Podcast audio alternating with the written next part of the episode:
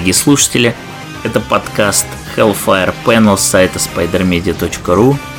И в этот раз мы начинаем по-настоящему, без всяких уже прологов. Мы наконец-то перешли к мейн-эвент. Вот, и он начался сразу грандиозно. Ну как грандиозно? Мы на первом же, на первой же кочке потеряли одного бойца, но временно. Вот, поэтому сегодня нас только двое. Э, мой голос это Станислав Шаргородский и со мной Женя Еронин.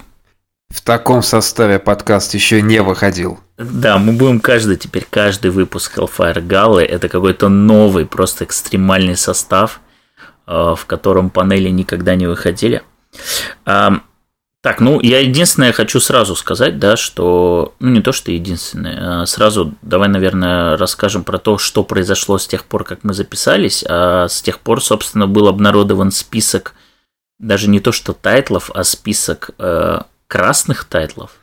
Mm, э, да. Вот, да, и, э, в принципе, примерно как мы и рассуждали, четыре штуки, ровно те, которые есть в трейде обещанные – и они так еще аккуратно размазаны по одной штуке в неделю. Ну, это... Подожди, а так. заранее не было известно, какие будут красными? Не было.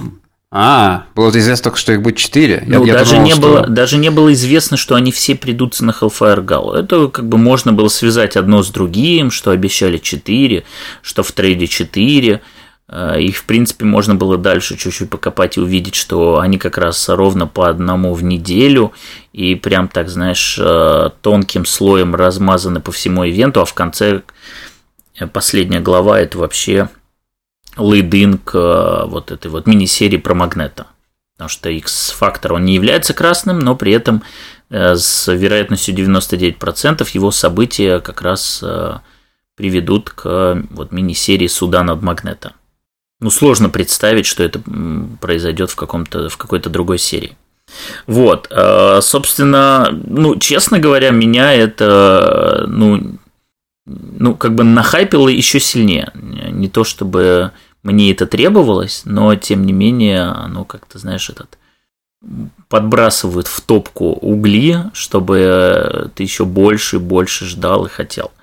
Получается, четыре выпуска и все четыре разных сценариста на красные. Нет. Или... нет. А, нет, э, два три. раза Даган. Два раза Два раза Даган, да. Да. Ну, э, тут, конечно, сразу возникли опасения, и я думаю, что они сегодня подтвердились. Ну, мы будем это говорить, что впервые э, красный выпуск пишет не Хикман, и более того, рисует не... Ну ладно, рисовали его не только Ларас, рисовал, по-моему, Силва, Хотя, да, Силва рисовал один, это финальный Powers of Ten. Еще был этот uh-huh. Ю, который рисовал про Crucible. Вот. Но да, первый красный выпуск доверили мародерам, с которых и начнем. Э, и Джерри Даган, Матео Лоли.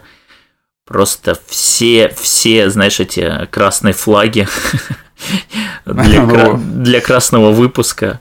Ну да. Слушай, ну, мне кажется, что надо вводить э, новое понятие, как фейк ред, короче. Я смотрю э, просто от подкаста к подкасту, как разрушается большая даже... Блин, даже не знаю, как сказать. То ли это большая мечта, то ли это большая иллюзия, что у нас будет самый необычный кроссовер X of Swords по формату, которого мы еще не делали. Смогут ли они его вывести? Нет. У нас будет крутой ивент Hellfire Gala, на который выпадет 4 красных выпуска – и первый из них сразу же красный. Что ж там будет интересного? Ничего. И вот так вот кирпичик за кирпичиком разрушается какая-то эта вот э, крутость это всего, этот хайп, э, не знаю, возможно, просто секрет в том, что все только Хикман может вывозить.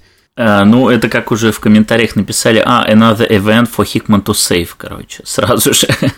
ну, э, я не был бы так категоричен, но вот то, что это фейк ред, это вообще, в принципе, применимо ко всей серии мародера. То есть это, uh, это то, что на бумаге кажется чем-то потрясающим, оно оказывается вот таким вот фейком, нереализованным потенциалом. Э, но, но при этом я не скажу, что это какой-то прям очень плохой выпуск, я просто скажу, что он не должен быть красным, потому что нас приучили к тому, что красные выпуски есть какой-то ревил. Не тизер чего-то, да, а ревил. Потому что там, я не знаю, House of X1, в котором нас тоже интригуют э, чем-то уже произошедшим, да, вот как в данном случае, он же он же тоже как бы является большим тизером, но он не является красным. И во всех остальных есть ревил. Ревил Мойры, ревил протокола воскрешения, ревил вот этого процесса крещения, э, ревил, э, соответственно, этих аракийцев, я не знаю, ревил Хома Нависима. Ну, то есть какие-то большие элементы во всем этом эпосе. А в данном случае нет ревила ничего. Он состоялся, просто мы его пока не увидели. Ну, он, он, он состоится в другой серии. Да. Это не ревил, как бы это, это тоже это тизер. То есть в House of X э, первым был тизер протокола воскрешения. Ревил произошел uh-huh. в пятом выпуске, и он стал красным. Ну, короче, это фейк ред. Вот, и, и, и таким в историю он и войдет. Вот. Если бы он был бы обычным, конечно, такого, треб... Э, такого спроса с него бы точно не было. Ну, я, я на себе реально сейчас испытал, э, начал немножко входить в положение людей, которым не нравится эта серия. Потому что, как я до сих пор читал, я же читаю пачками, и вот эти вот выпуски мародеров, они как-то более-менее спокойно воспринимаются, потому что, ну, это там 8-10 минут чтения между теми же самыми X-менами там, или, или X-форсом, в которых э, как-то больше всего, что ли, не знаю, которые по мясистее сделаны, а мародеры, типа, ну, такая легковесная, легкомысленная, где-то беззаботная серия, и она такой здесь и остается, и все, что работает против этого выпуска, это его позиционирование с красным цветом. А если бы он был просто таином, коим, собственно говоря, был э, в Wars выпуск Дагана, он, по сути, был также написан. Просто набор э, каких-то смешных э, каких-то сценок. Ну, ты, ты правильно вспомнил, потому что, ну, по факту второй ивент подряд в выпуске Дагана по мародерам, к, э, вот как Таины, выглядит exactly the same, потому что это одна и та же вечеринка, во время которой происходят просто какие-то вот э, забавные э, встречи, забавные какие-то сценки. Ну, или попытки забавные. Короче, он как бы нормальный, просто ты от него не того ждешь. И здесь... Э, знаешь, ощущение еще вот этого выпуска, как э, вот э, когда был начало второго сезона сериала Lost. ты, ты смотрел Lost? Я просто не помню. Нет. Короче, ну неважно. Значит, весь первый сезон, там большая тайна как бы что, что ж там э, находится под этим, под люком, они там взрывают э, этот люк, заглядывают вниз, непонятно, что там такое происходит. В начале первой серии второго сезона они туда наконец-то залезают. Там по сюжету как бы группа главных героев, она разбивается на две половины. И значит, вот про первую половину, первая, как, как бы первая серия второго сезона. И вот, э, значит, эта первая серия заканчивается на таком клиффхенгере – и интересно, что же там дальше будет. И ты включаешь вторую серию, а тебе рассказывают про вторую половину героев.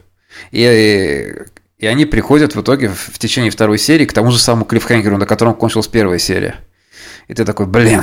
И теперь ты ждешь третью серию, чтобы узнать, что, что же там произошло. Вот у меня здесь такое же ощущение, как будто нам рассказали какую-то половину истории, которая где-то между страниц должна будет раскрыться, когда мы дойдем, не знаю, через 2-3 недели к следующему комиксу.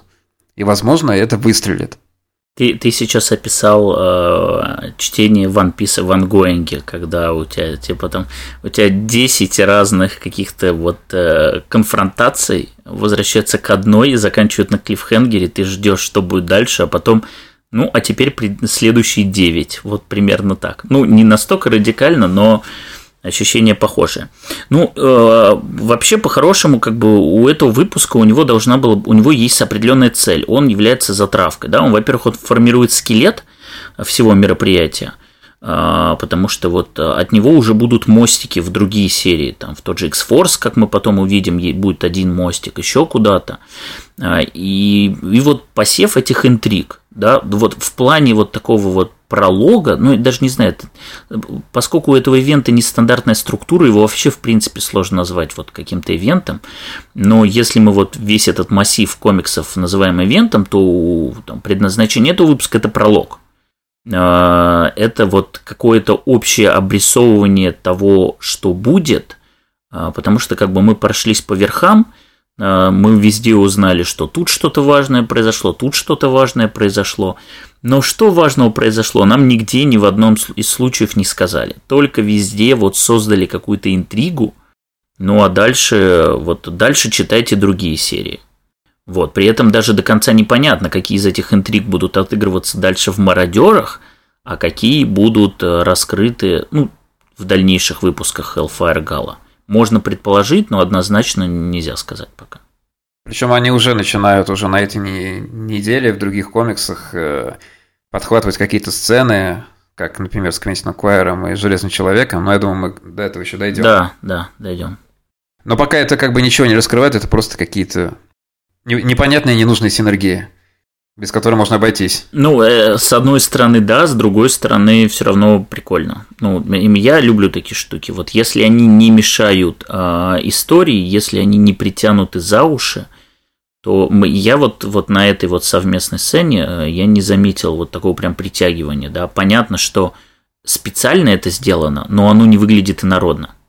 Потому что там, ну, давай, ладно, давай, нам перейдем тогда уже конкретно к э, мародерам. Прям а, обычно я, те, я сейчас я тебе расскажу, как все тут делается, Женя.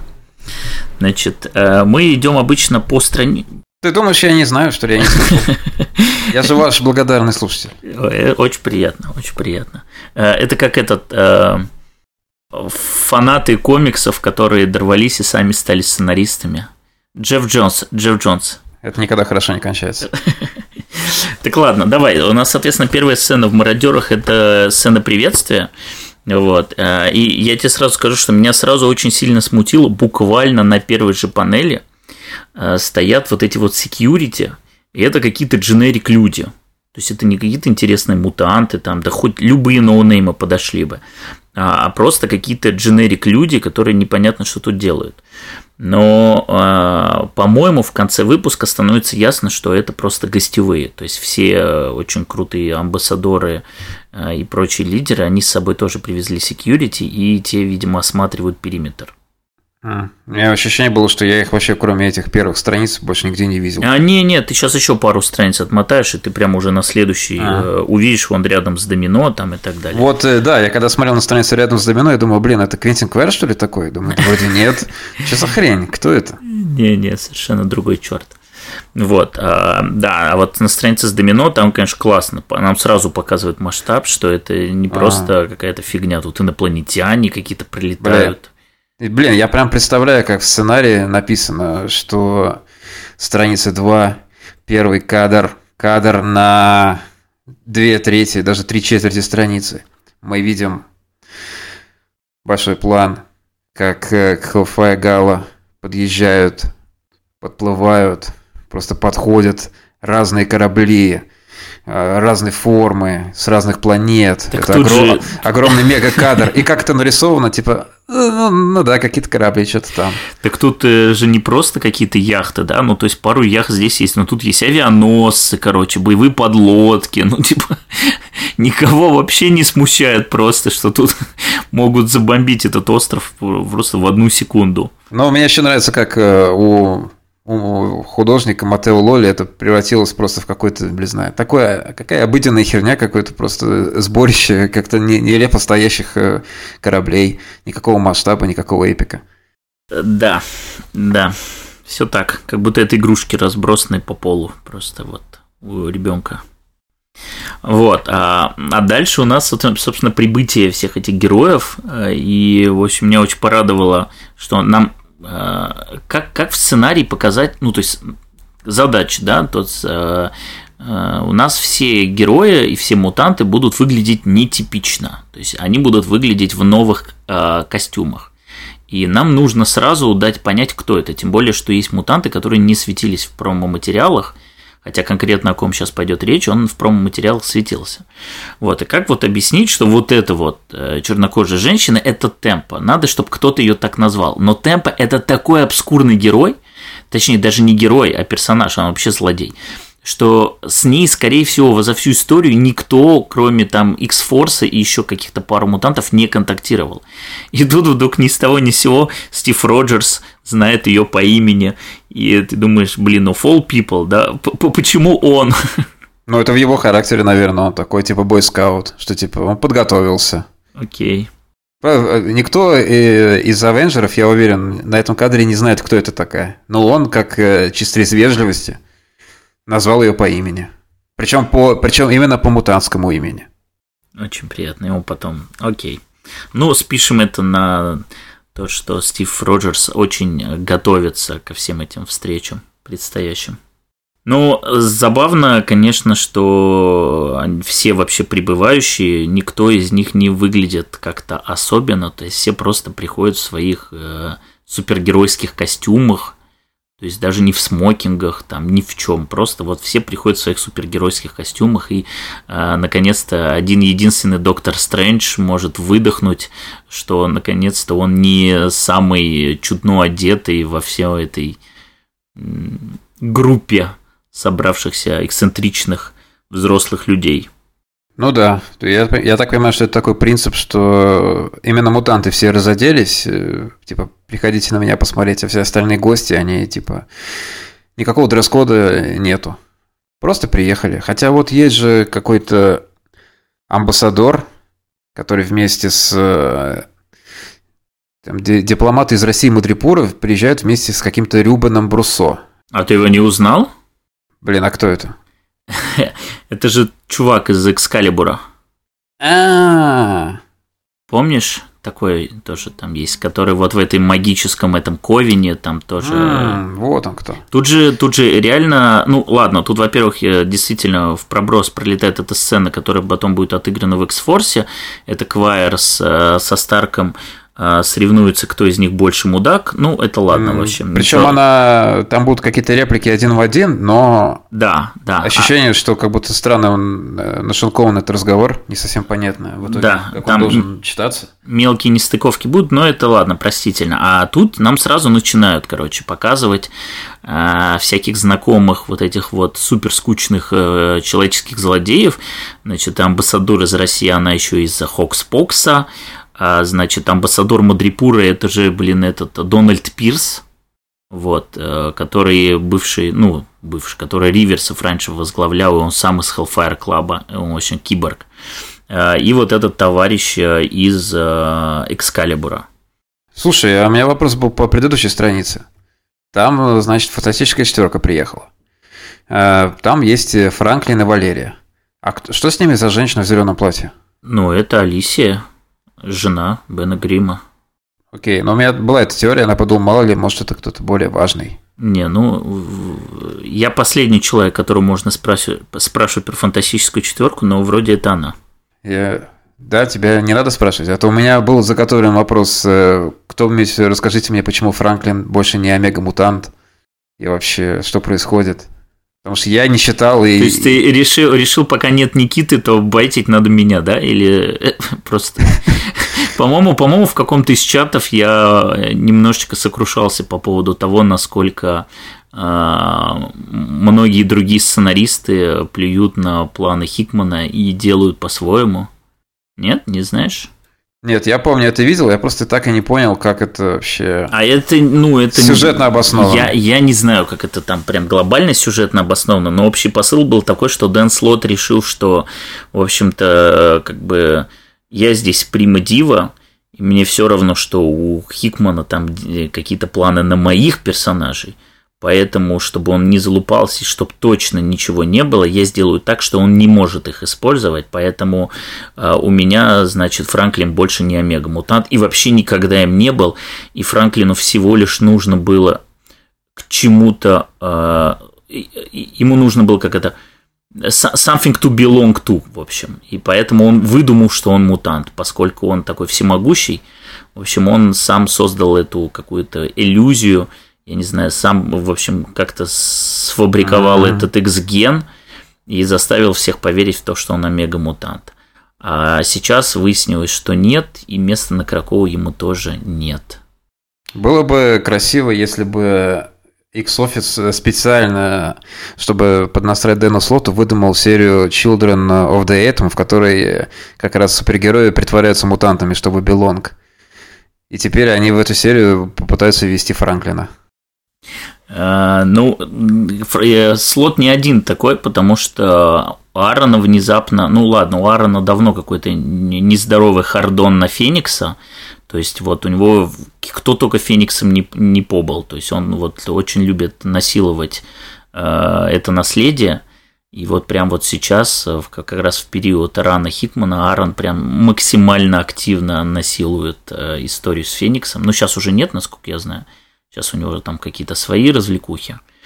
Вот. Но это просто очень примечательно, что два таких э, больших архитектора, э, я не знаю, то есть у них там наверняка в межофисной есть какие-то вот эти, ну не хочется сказать соперничество, но все равно там они посматривают, что вся слава и все разговоры только о там условно Хикмане, и вот в этот момент у них пробуждается такое, это еще, это с чего это вдруг?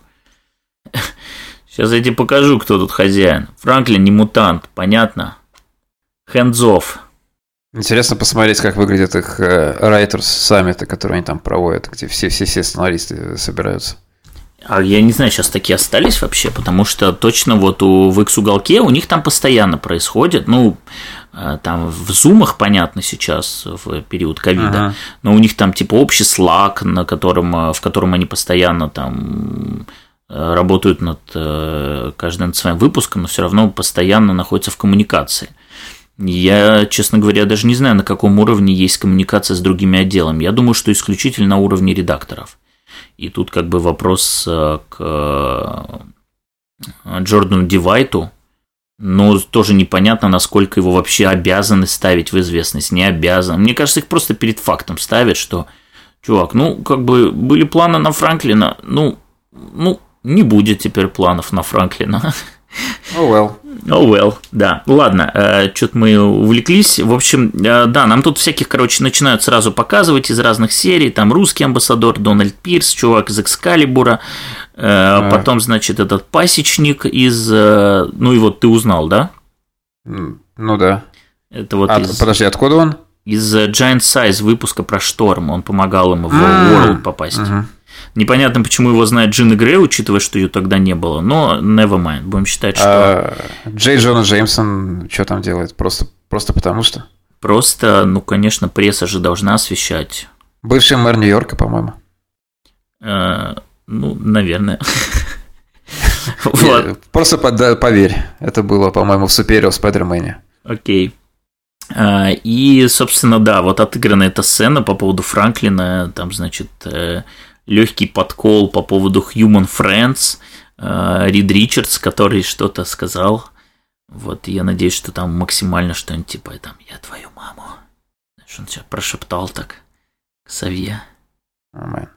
Я, было, было бы круто, если бы то, что он сказал, был бы закрытой черной плашкой. В лучших традициях. Я, честно, надеялся, что существование серии э, X-Men плюс Fantastic Four Чипа Сдарски не будет нигде никак признаваться, нигде никак отыгрываться в X-комиксах, потому что он, ну, он, его делал не X-офис, его делал как бы этого Тома Бриворта, по-моему, офис. Вот, поэтому он даже не входит в списки там Dawn of X, но, к сожалению, к сожалению, здесь все-таки они отсылают к этим событиям. Ну так, на пару панелей, так что можем считать, что этого не было. Ну, да. Вот, а, собственно, начинается мероприятие. Мне очень порадовало, что первое же анонсирование, которое было сделано, а, это телепатическое анонсирование. И это очень забавно, учитывая, что вроде как у всех, кто прибыл на это мероприятие, должны быть блокираторы, а иначе это выглядит максимально стрёмно, потому что никто тогда не мешает, в общем, управлять, там, делать все что угодно. Потому что, а, ну помнишь, вот была в Хокспоксе такая сцена, когда как раз принимали решение о том, признает United Nation Кракова как страну или нет. И там, соответственно, Эмма Фрост, по-моему, поменяла решение там парочки каких-то амбассадоров, а, необходимых для большинства.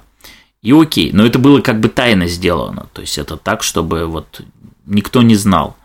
А здесь они в открытую тебе как бы показывают сразу, что не переживайте, это мой голос телепатический. Да, я могу попасть в голову каждому из вас, не переживайте. Использовать я это буду исключительно для анонса следующего музыкального номера. Я не очень понял, действительно, как они это оправдывают, учитывая, что там дальше по сюжету э, будет как бы сделан акцент на том, что у кого-то есть э, эти блокираторы. Но я, я так и не понял, почему люди согласились в целом на это. Но anyway, э, и соответственно, э, потом там тоже, да, э, представляет, значит, эту рапсодию. Это вообще прям меня, честно говоря, в этот момент аж олдскулы свело, потому что, ну, ее лет 30 не было в комиксах.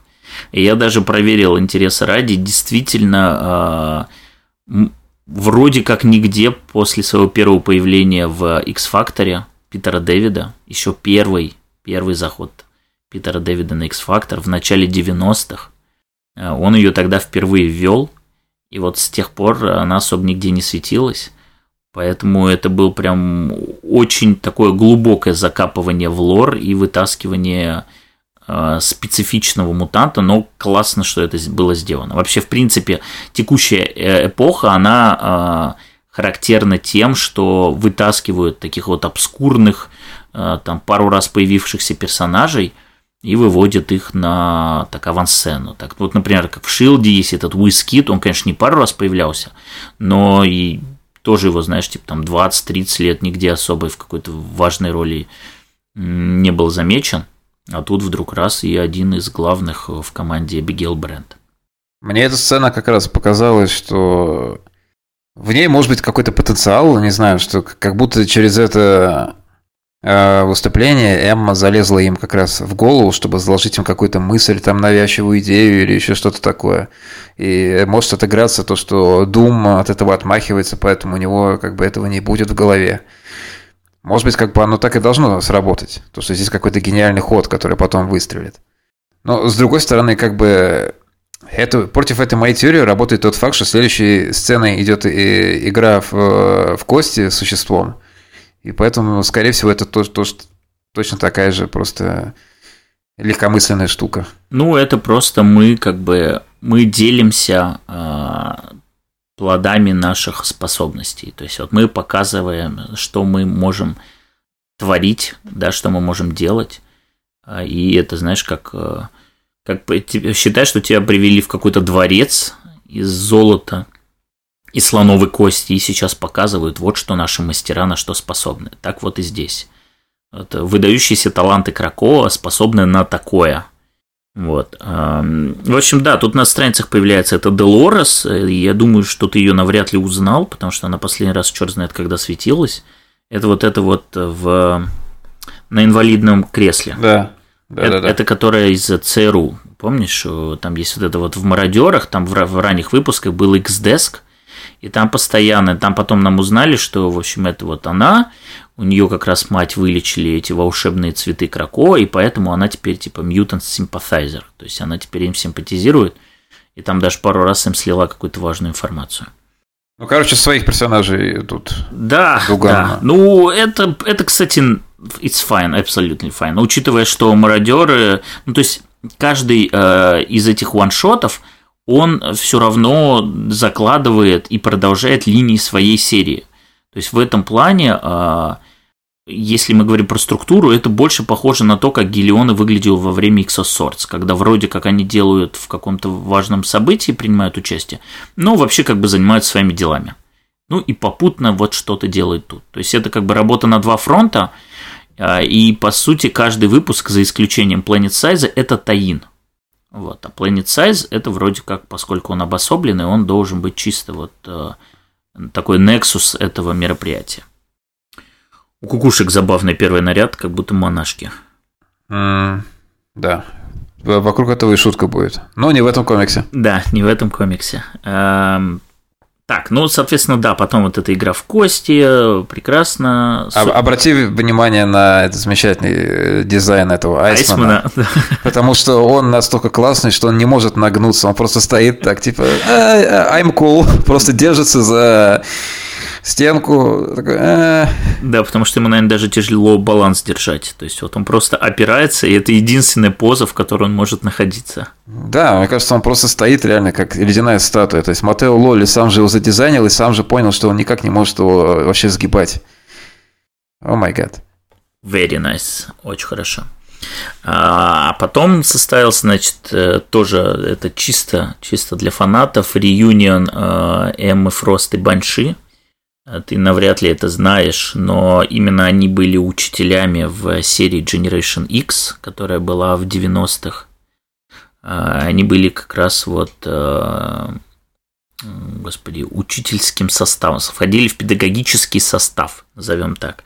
Потому что Эмма Фрост, она с одной стороны, со стороны Массачусетской академии, которая была уничтожена, а Банши была со стороны э, школы Ксавье, и вот они объединили усилия, и у них, значит, был этот Generation X, поэтому это очень важный такой момент. У них, черт знает, сколько лет не было никаких вот взаимодействий. А тут а, говорят о двух приглашениях. Понятно, что первое это на Hellfire Gala, а второе а, это, очевидно, в состав мародеров. Я уже говорил, что там на обложке после этого ивента как раз Банши присутствует. А внизу, э, внизу это же Даган и Матео Лоли. А, окей. Ну, Дагана я узнал сразу. Матео Лоли я понятия не имею, как выглядит, но я даже гуг- гуглить не буду, но я думаю, что это он.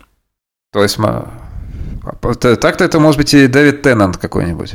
Вполне похож. Нет, Я ну... хотел потом с тобой поиграть в игру, сколько ты вообще узнал oh, знаменитости oh, в этом no. комиксе. Oh no. Uh, честно говоря, мне, в общем, совершенно неинтересна эта игра.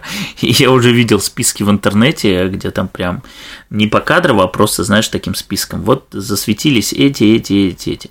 Ну, я еще помню, что до ивента была вот эта тема, что там среди приглашенных гостей и там список, знаешь, каких-то там Eminem тут где-то должен быть, там еще кто-то в таком духе. И, честно говоря, меня это раздражает, но в действительности это отличный пиар-ход, просто блестящий, потому что эти же потом звезды, они же потом вырезают эти панелечки и шерят у себя в твиттерах и показывает, чуваки, смотрите, я в комиксе, и на свою аудиторию начинают э, вирально распространять этот комикс. А глядя на рисунок э, Матео Лоли, э, люди должны спрашивать, подожди, а где это? А это слева, справа? Ну вот там же этот чувак, как его зовут, на следующей странице с Капитаном Америка и Доктором Думом. Там Run, uh, Run the Jewels Run группа. the Jewels, да, да. Вот они вдвоем стоят. Причем я сначала их узнал, я смотрю на них, думаю, блин, очень похожие. Я загуглил еще раз, проверил. Вот этот у него, то, что у него висит на шее. Написал в чат, и только потом я заметил чувака рядом с ними, который в фиолетовом пиджаке, который делает их э, символ с кулаком и, ага, и, и, и пистолетом. И пистолет. Только, да, сейчас я только его, ну, если не сейчас, и только после этого я увидел, думаю, господи, здесь все максимально очевидно. То есть это самая лучшая камера в комиксе, потому что у них хотя бы реально реплики есть, их так нарисовали, что их просто, ну, нельзя ни с кем спутать. Ну, не знаю, я сначала, знаешь, так пробежался, думаю, что это, Люк Кейдж? А потом такой, ну нет, э, рядом не Дэнни Рент, очевидно. Да, да, интересная сама по себе сцена между Капитаном Америка и Доктором Думом, когда вообще последний раз они пересекались. Ну, это, конечно, сложный вопрос, я думаю, ты сам-то особо не в курсе. Я понятия не имею. Я, когда последний раз видел Капитана Америка в комиксах, вот, вот до этого момента, не знаю, сколько лет прошло. Mm, да. Танахаси Коутса, наверное, ты даже не притрагивался. Не, не, только X-мены, только победа. That's right. Вот, эм, ну, в общем, это сцена с доктором Думом, которого, естественно, никаким образом не проведешь. Ну, в общем, он всех видит насквозь. А, совершенно придурочная шутка про явление а, этого амбассадора Шиар, который поздравляет с тем, что мутанты завоевали планету Земля. Вот. И тут начинается одна из интриг.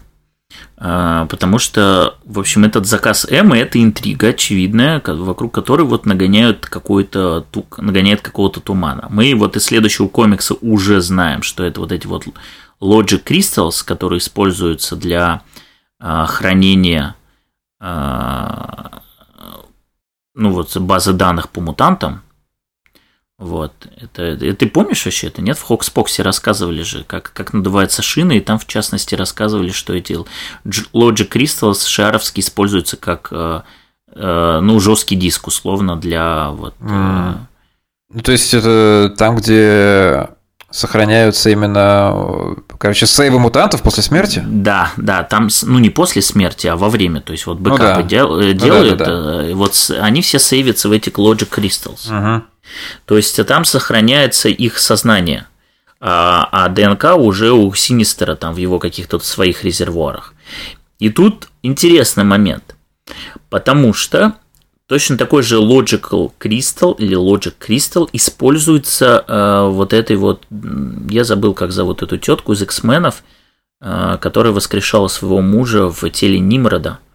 Э, и она же как раз его сознание тоже хранила в этом Logic Crystal. И он используется в самом Нимроде. Э? Никаких не срабатывает. Вот, э, соответственно, то есть она использует его ровно по тому же предназначению. И вопрос, кому это может пригодиться. Ну, то есть, очередная поставка мутантам, ну, как бы возможно. Но учитывая, что Эмма не делала заказ, а, потому что она не помнит этого, и я не думаю, что это просто она забывчивая такая, учитывая, насколько это важный заказ был.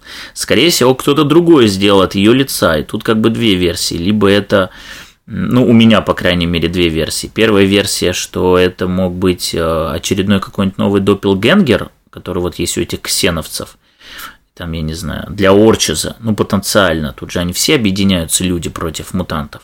Но это маловероятно, учитывая, что как бы доппелгенгеров делают из тех мутантов, которых ловят. Там Домино ловили, Квентина Квайра ловили, Эму Фрост не ловили. Вторая, более очевидная версия, что это может быть Мистик, которая прикинулась Эмой которая была на той самой станции Орчис, которая видела этот кристалл, которая понимает, как он работает, и, возможно, как бы что-то как-то она хочет по-своему вернуть Destiny. Ну, просто если бы это был Орчис, э, очень странно, если бы они прямо сюда привезли им заказ. Ну да, да, да. Прямо учитывая, к мутантам. Да, учитывая, что как бы просто так его отсюда не забрать, то есть я думаю, что это мистик, то есть моя теория, что это мистик прикинула Семой Фрост – и запросила для каких-то своих вот э, планов. Это самая логическая версия, да. Ну, потому что это можно использовать и для воскрешения того, кого воскресить нельзя. А сколько у нас вообще персонажей, которых нельзя воскресить? Yes, yes. Вот, в общем, интересно, мне кажется, что это как раз та линия, которая вот будет э, мостиком перебрасываться из серии в серию, потому что она перебросилась в э, X-Force, в X-Force тоже куда-то эти кристаллы повезли, ну, возможно, там, э, там, не знаю, у Хикмана потенциально эти кристаллы уже могут привести в конечную точку, и там как раз на них посмотрит Мистик и скажет, ну, типа, фитиль зажгла. Условно. Типа это будет 21 выпуск как раз его, последний. Да, да, да, что-нибудь типа, да, фитиль зажгла и все понеслась. Ну, как вариант. Вот. А, Короче, идем дальше. Тут, значит, э, все, значит, все эти людские злодеи э, встречаются, находят теперь эту тетку, которая была из состава Веренди, э, которая, которая, помнишь, инсценировала по исчезновению своего мужа в мародерах. Да, да. Но это относительно недавний сюжет. По-моему, как раз перед, перед Мадрипуром. Это первый сюжет в мародерах, вообще Ой, самый блин. первый. Окей, у меня начинается уже все сливаться. Все сливаться. Вот. Она, соответственно, здесь тоже присоединяется к этим амбассадорам. И мне очень нравится, насколько показан как шоу. Типа он совсем незаметно за ними следит. Незаметно, блин, на полкадра. Да, он в метре от них сидит и, типа, очень классно под прикрытием работает, вообще не палится. Окей, ну, ну, окей. Здесь я могу дать, должное Мотелу Лоли, это смешной кадр. Шоу очень смешной здесь. Просто его выражение лица, просто его поза. Такой не, очень недовольный ребенок такой. О, о чем-то они договариваются. Короче. Да, о чем-то они договариваются, все объединяются, в общем, и до чего-то они в итоге договорятся, все там все довольны. My people in Moscow will be delighted. Прекрасно, все шикарно, в общем. Что-то там против мутантов. Вот, а следующая страница очень странная, и она тоже, знаешь, с этими, с красными флагами, это где кукушки, э, в общем, раскрывают настоящее э, вот этой вот Вильхельмины, которая uh-huh. из как раз этого Кит, господи, Кит Hellfire Club, вот, э, и, в общем, что-то там не так с э, какой-то секрет зарыт в ее прошлом, о котором знают другие участники этого клуба. Но, короче, может ли быть так, что она... Э, шестая или седьмая кукушка? Шестая кукушка, все правильно. Ну, это первое же, что я еще смотрю на эту, смотрю на ее прическу, смотрю на них. Ну, тут как бы свитка на рисунок, все что угодно может быть. Ну да. Мне кажется, что это имплается во все поля просто вот здесь. Блин, это, это первый момент вообще во всем комиксе, когда я прямо уж, не знаю, очнулся и с, с большим интересом перелистывал страницу, но, естественно, на следующей странице эта тема никак не, не поддерживается, но мое внимание они тут э, заполучили. Ну, это как раз стопроцентный задел на будущее. То есть э, здесь э, дальше это никак не будет раскрыто, потому что это очень незначительный как бы, пункт, который в других сериях никто подхватывать не будет. Это было бы странно. Да, следующая страница это как раз вот типа сколько камео ты угадаешь? Я угадал ровно одно. Я угадал ровно ноль, потому что всех этих э, не, вот это вот, по-моему, розово-волосую, это не этот, не который вот эта женская, э, женщина, ведущая э, Дж... Дж... Эллен Дедженерес? Да, это не она, нет? Ну, нет. Ну, в смысле, а у нее вроде не было волос такого цвета, она просто блондинка. Okay. Okay. А, нет, ну, Конан О'Брайен самый э, здесь узнаваемый. А, ну это вот. в белом, который идет, да? Да, к нему идет Эмма, как бы в его сторону поднимается. Он на нее смотрит, он в белом смокинге. Я его знаю только по одной причине, что, в общем, он настолько... Э, короче, про него есть фигурки фанка, и в том числе да, да, есть да. фигурка фанка Хеллбой Конана Брайан. То есть максимально проклято, просто максимально проклято. Но благодаря этому я его действительно узнал. Я сейчас неправильно сказал, его я признал, так что один точно есть. Конан э, в какой-то момент реально проник э, в гик-культуру, и на Сан-Диего Комиконе каждый год э, делаю, делались, не знаю, будут ли дальше делаться, именно эксклюзивные фанка с ним в нескольких образах, то есть там где-то по 4 в год, там Конан, в общем, какой только может быть, там Конан Капитан Америка, Конан, хрен знает кто, Конан Хеллбой. А, и больше я здесь никого не узнал, хотя, по идее, ну, очень Типа должен быть узнаваемым вот этот мужик, который к нам стоит боком в черном. Типа такой. Так тут, э, тут э, Матео Лоли постарался, чтобы они все были повернуты к нам, чтобы почти все смотрели в камеру. Э, а, короче, я совершенно случайно в Твиттере увидел через чужие лайки, что а, вот еще один стоит в белом смокинге, общается с Капитаном Америка и Росомахой. Это, ага. оказывается, Сет Майерс, это ведущий Late Night Show, который идет э, после Tonight Show, который ведет Джимми Фэллон. Окей. Okay. Короче, никогда в жизни бы не узнал его, да я, в принципе, его не смотрю и как бы особо не, не в курсах.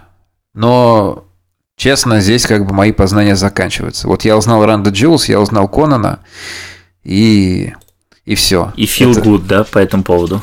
Я, я, я feel pretty good about it. Uh, я не знаю, кто. Может быть, это вообще рэпер Коман стоит рядом с этой фиолетово-волосой женщиной.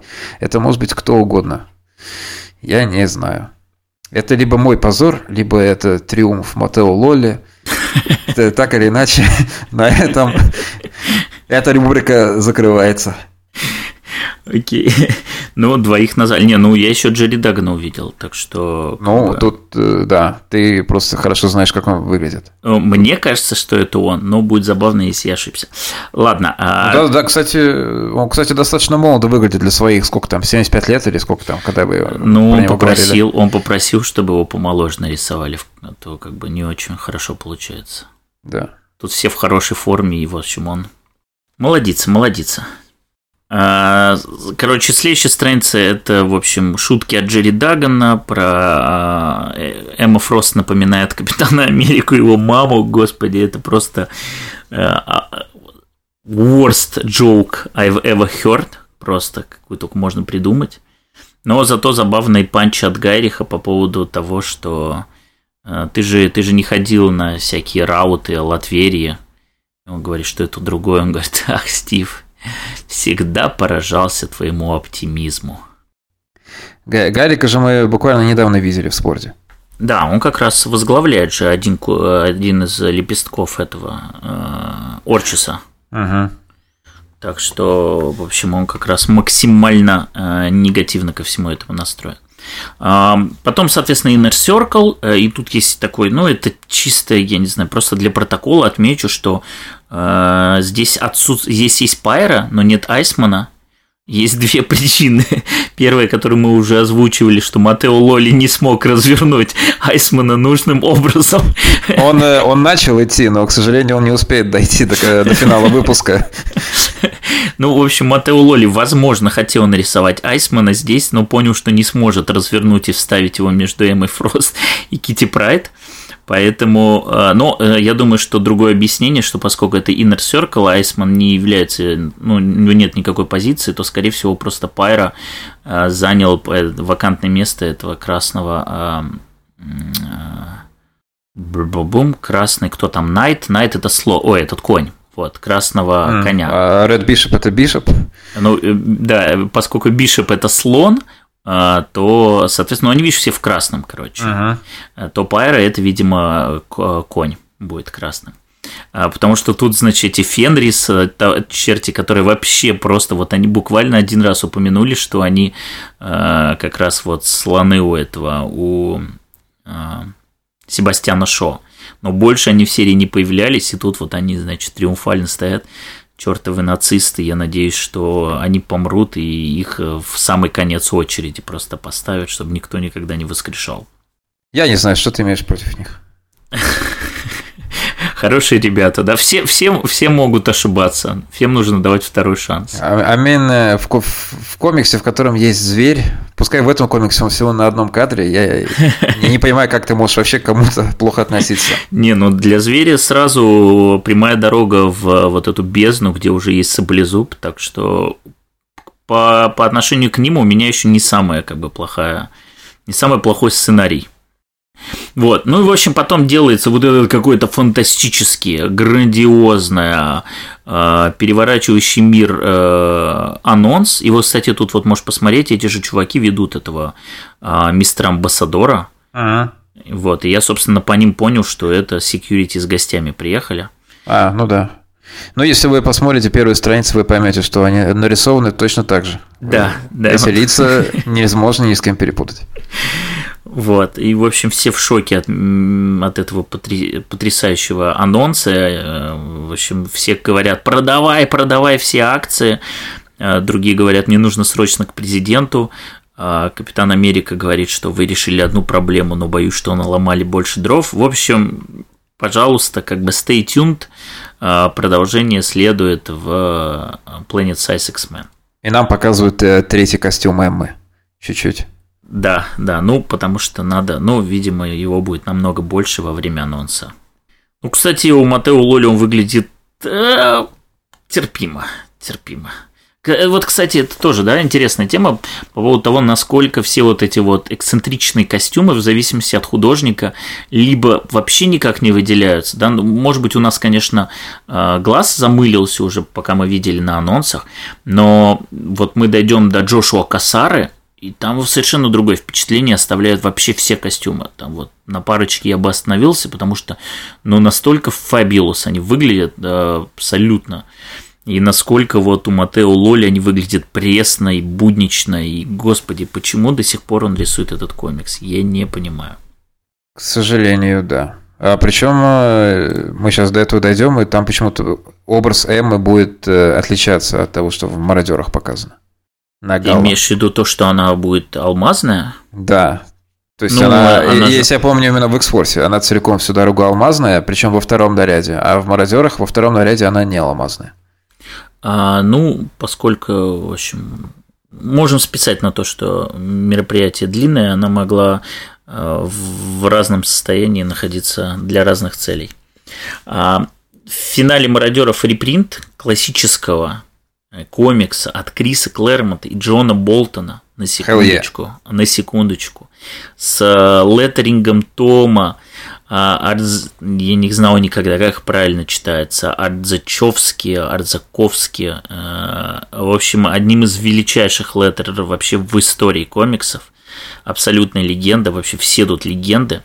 Вот, это бэкап, э, который, э, я не знаю, знаешь ли ты эту историю, короче, делались в общем, выходили комиксы про X-менов после Giant Size, они, в общем, перевернули все и вся.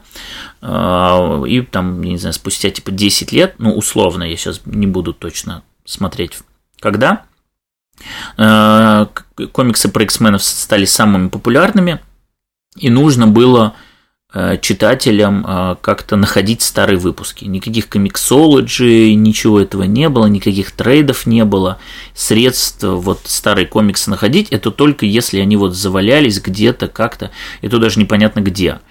Вот, а, соответственно, тогда и была придумана серия Classic X-Men, которая э, ну, первый выпуск Classic X-Men это был Giant Size и дальше. То есть вот она выходила Параллельно основной серии X-Men выходили репринты старых комиксов, но не простые репринты. То есть, э, во-первых, там в самих э, комиксах могло меняться содержание каких-то панелей. То есть где-то мог текст чуть-чуть э, меняться, Э, чтобы вот лучше, там, я не знаю, может быть, соответствовать тому, что потом дальше будет происходить. Где-то мог рисунок немного измениться, но там не какие-то супер кардинальные, но тем не менее, там, например, апокалипсиса задним числом вставили там буквально в парочке панелей, что вот он там, оказывается, был вот в этой сцене, но где-то за кадром и, в общем, дальше не появлялся, но это важно, что он там был. Но куда важнее и куда больший вклад этой серии, это в том, что после каждого выпуска был бэкап, который, э, события которого развивались в то же самое время, когда был выпуск. То есть после Giant Size X-Men это был бэкап про э, там, события вечером этого выпуска, как кто-то там рефлексирует на тему того, что X-менов стало слишком много.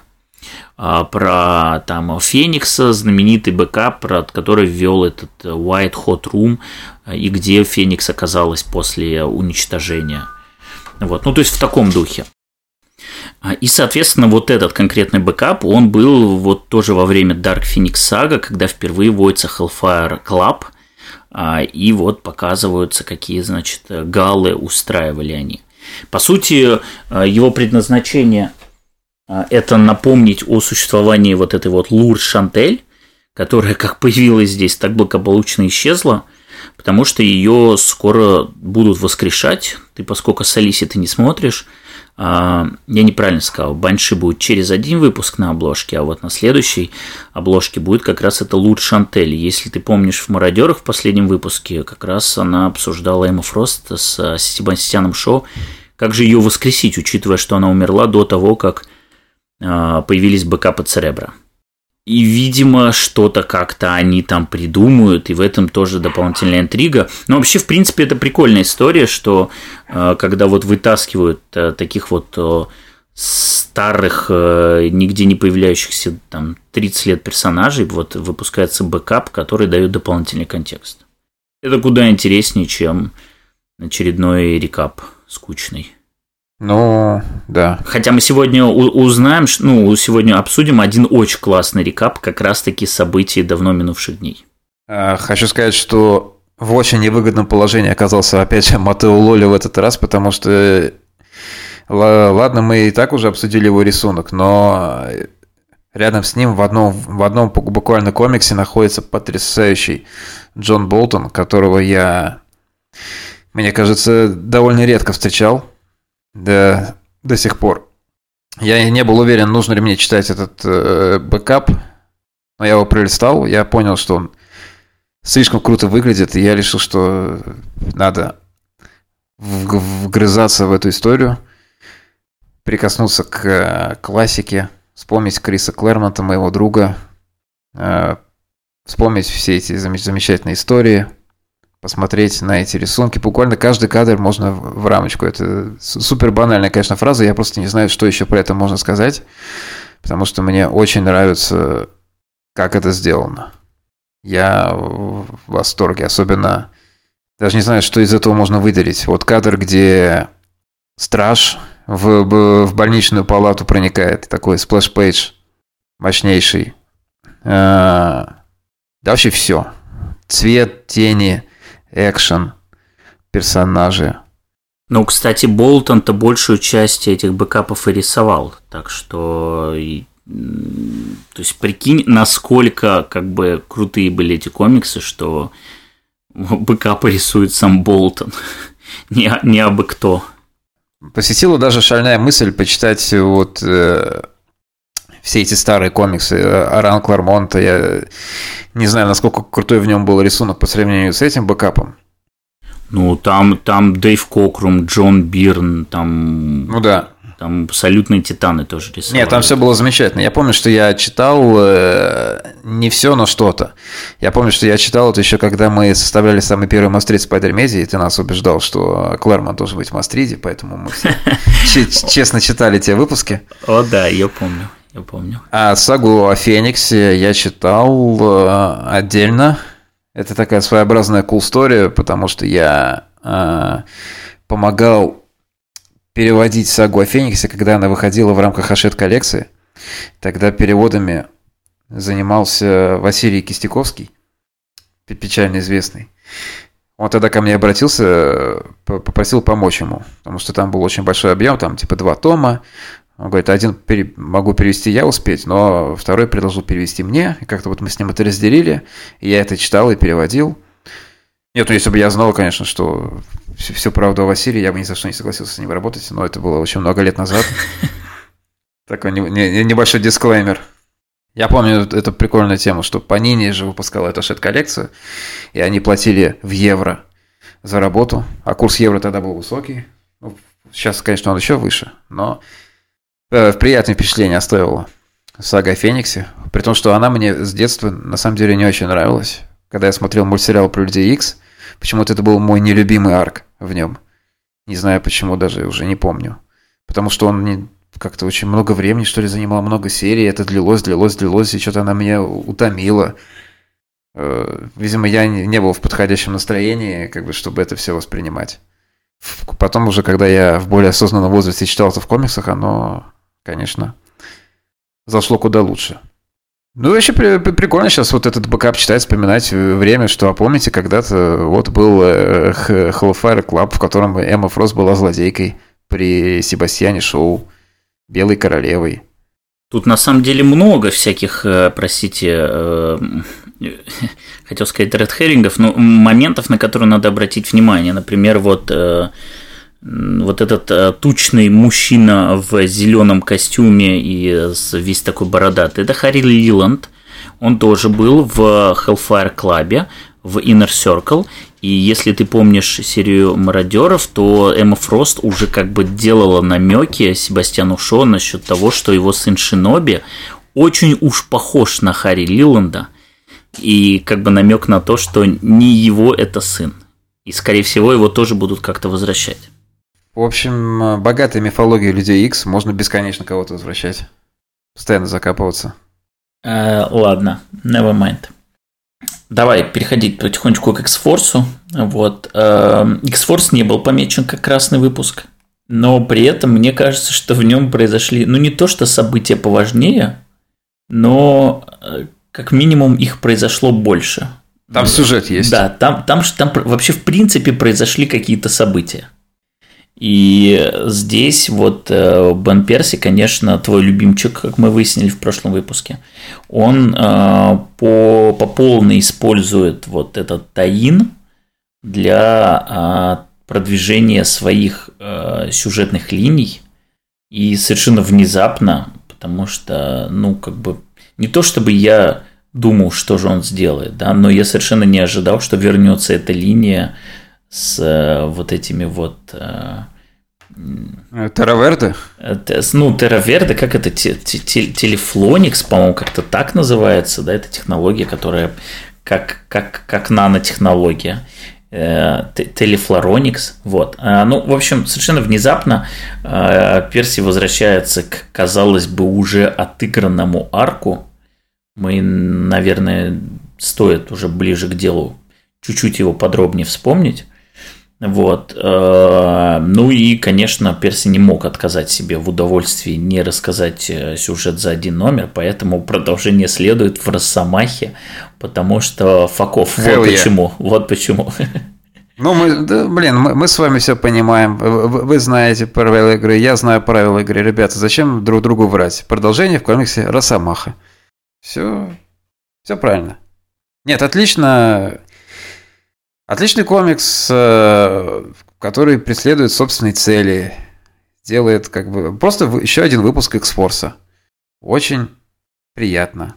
Мне понравилось, что здесь э, прям посценно указывалось, в какое время происходит событие. Ну, то есть это важно, да, для как бы про спецслужбы, и там обязательно важно, когда было зафиксировано одно, другое, третье. Ты знаешь, забегая вперед, это ведь и в Хейлионс тоже есть. Да, тайминг. вот. И я как раз э, хотел сказать, что совершенно удивительно, почему этого нет в мародерах, потому что, ну, вообще было бы здорово, чтобы в каждом комиксе это указывалось, и потом какие-нибудь, знаешь, э, сумасшедшие фанаты э, просто составили да. всю картину по таймингу, одну сцену из этого комикса, одну из этого, Э, там, соответственно, Квентин Квайр, Iron Man с двух сторон показан, ну, что прям прекрасно все было. Блин, да, это та же мысль была. Но, в принципе, сейчас им тоже ничего не мешает.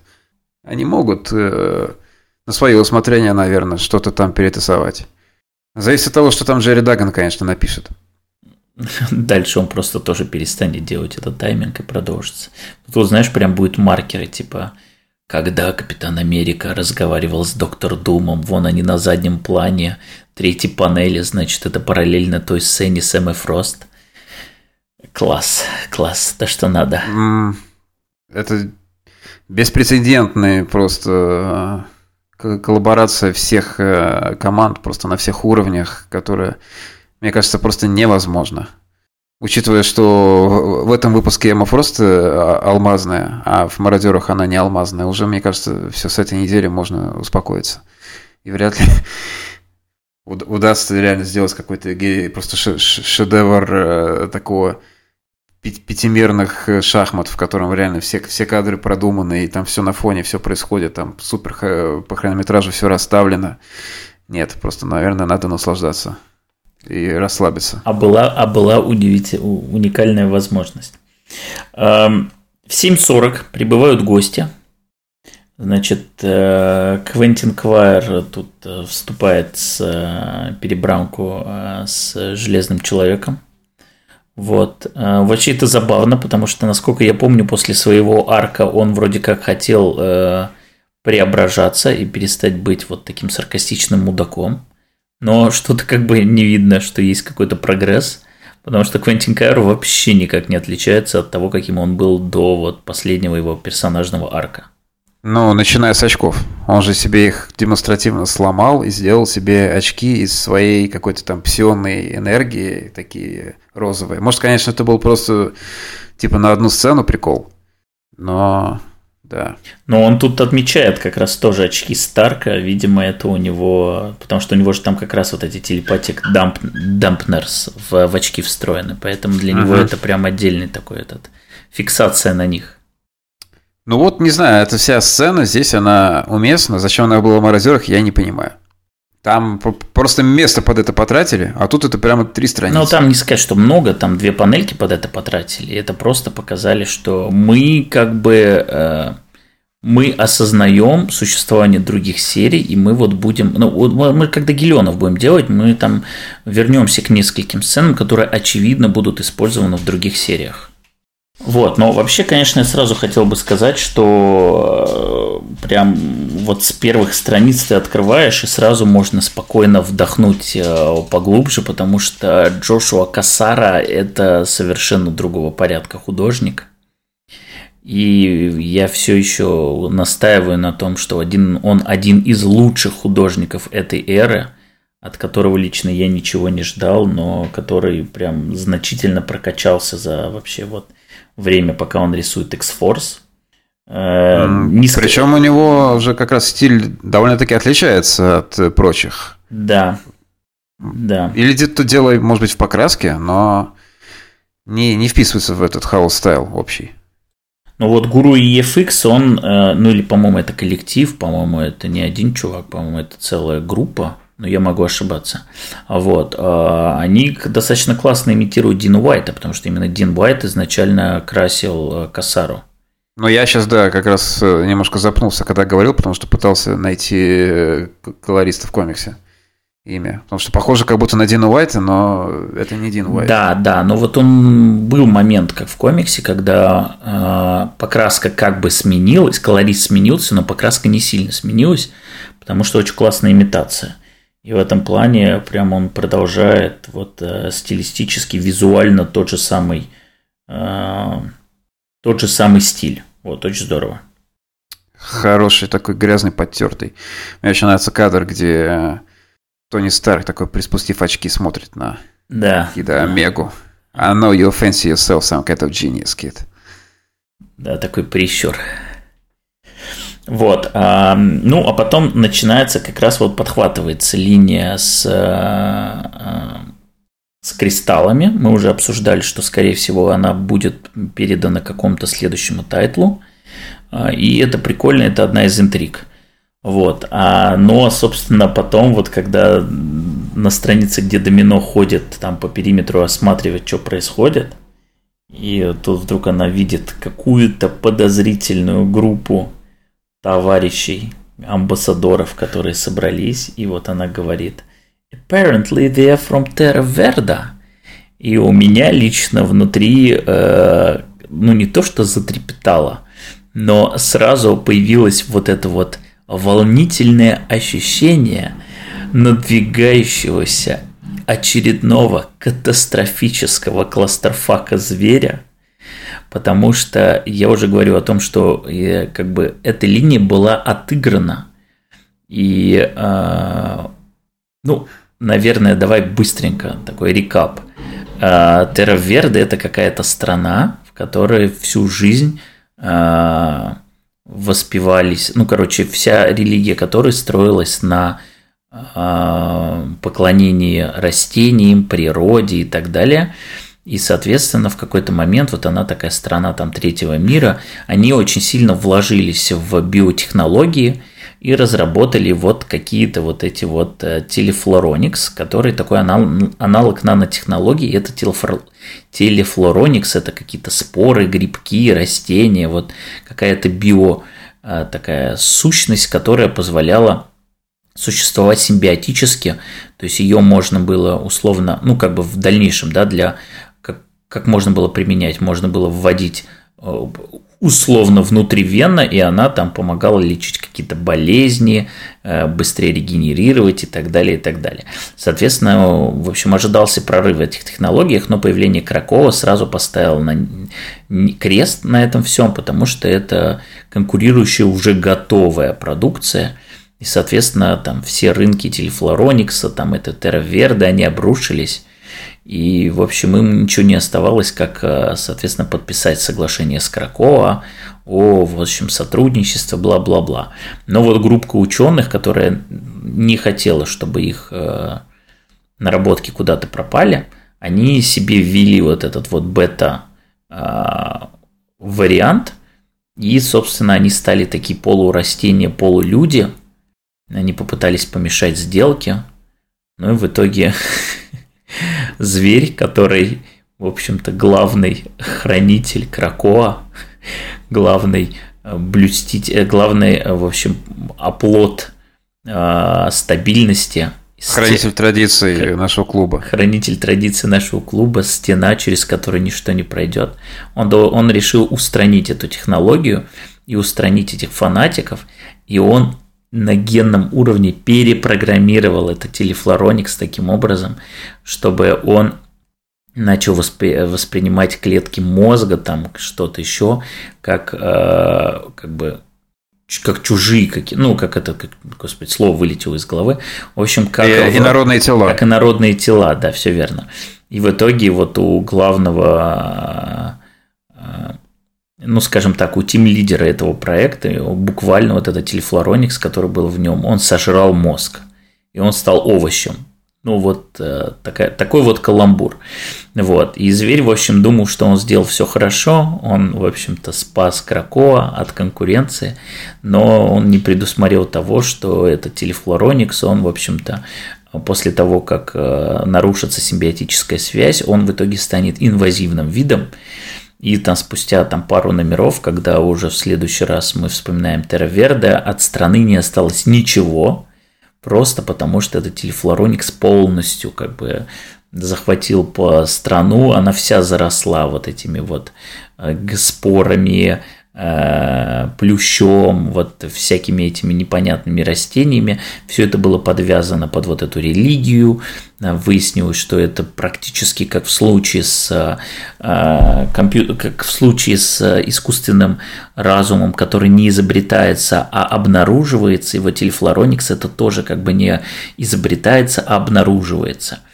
И, ну, короче, в конце того сюжета на самом деле, ты если вспомнишь, он там был точно такое же разрешение, как в том арке с вампирами в Росомахе. Потому что они прибыли и буквально вот э, используя этого Блэк Том Кэссиди, используя Джина Грей, используя Сейдж, э, объединили способности, и Сейдж смогла вот перепрограммировать, э, буквально внедрить в этот телефлороникс malware, то есть троянского коня – который полностью изничтожил. Собственно, то же самое, что они сделали с вампирами, когда э, кровь Росомахи стала таким же троянским конем. Mm, да. То есть один и тот же прием используется. Э, это называется тема, Стас. А, это тема, да, окей. Хорошие а. сценаристы не повторяются, они просто, э, э, как это, повторяют бит для того, чтобы вот э, появилась такая зеркальная композиция, да? Конечно. Зацикливается обязательно. Ну как может не нравиться сценарист Бен Перси? У него очень прикольная идея. Человек-растение превращается в овощ. Э, солдаты матрешки, которые вылезают э, друг из друга. Э, борец с вампирами, для которого, вокруг которого какой-то костюм с нанотелами, которые для нее создают кровяные клетки, чтобы она не хотела пить кровь.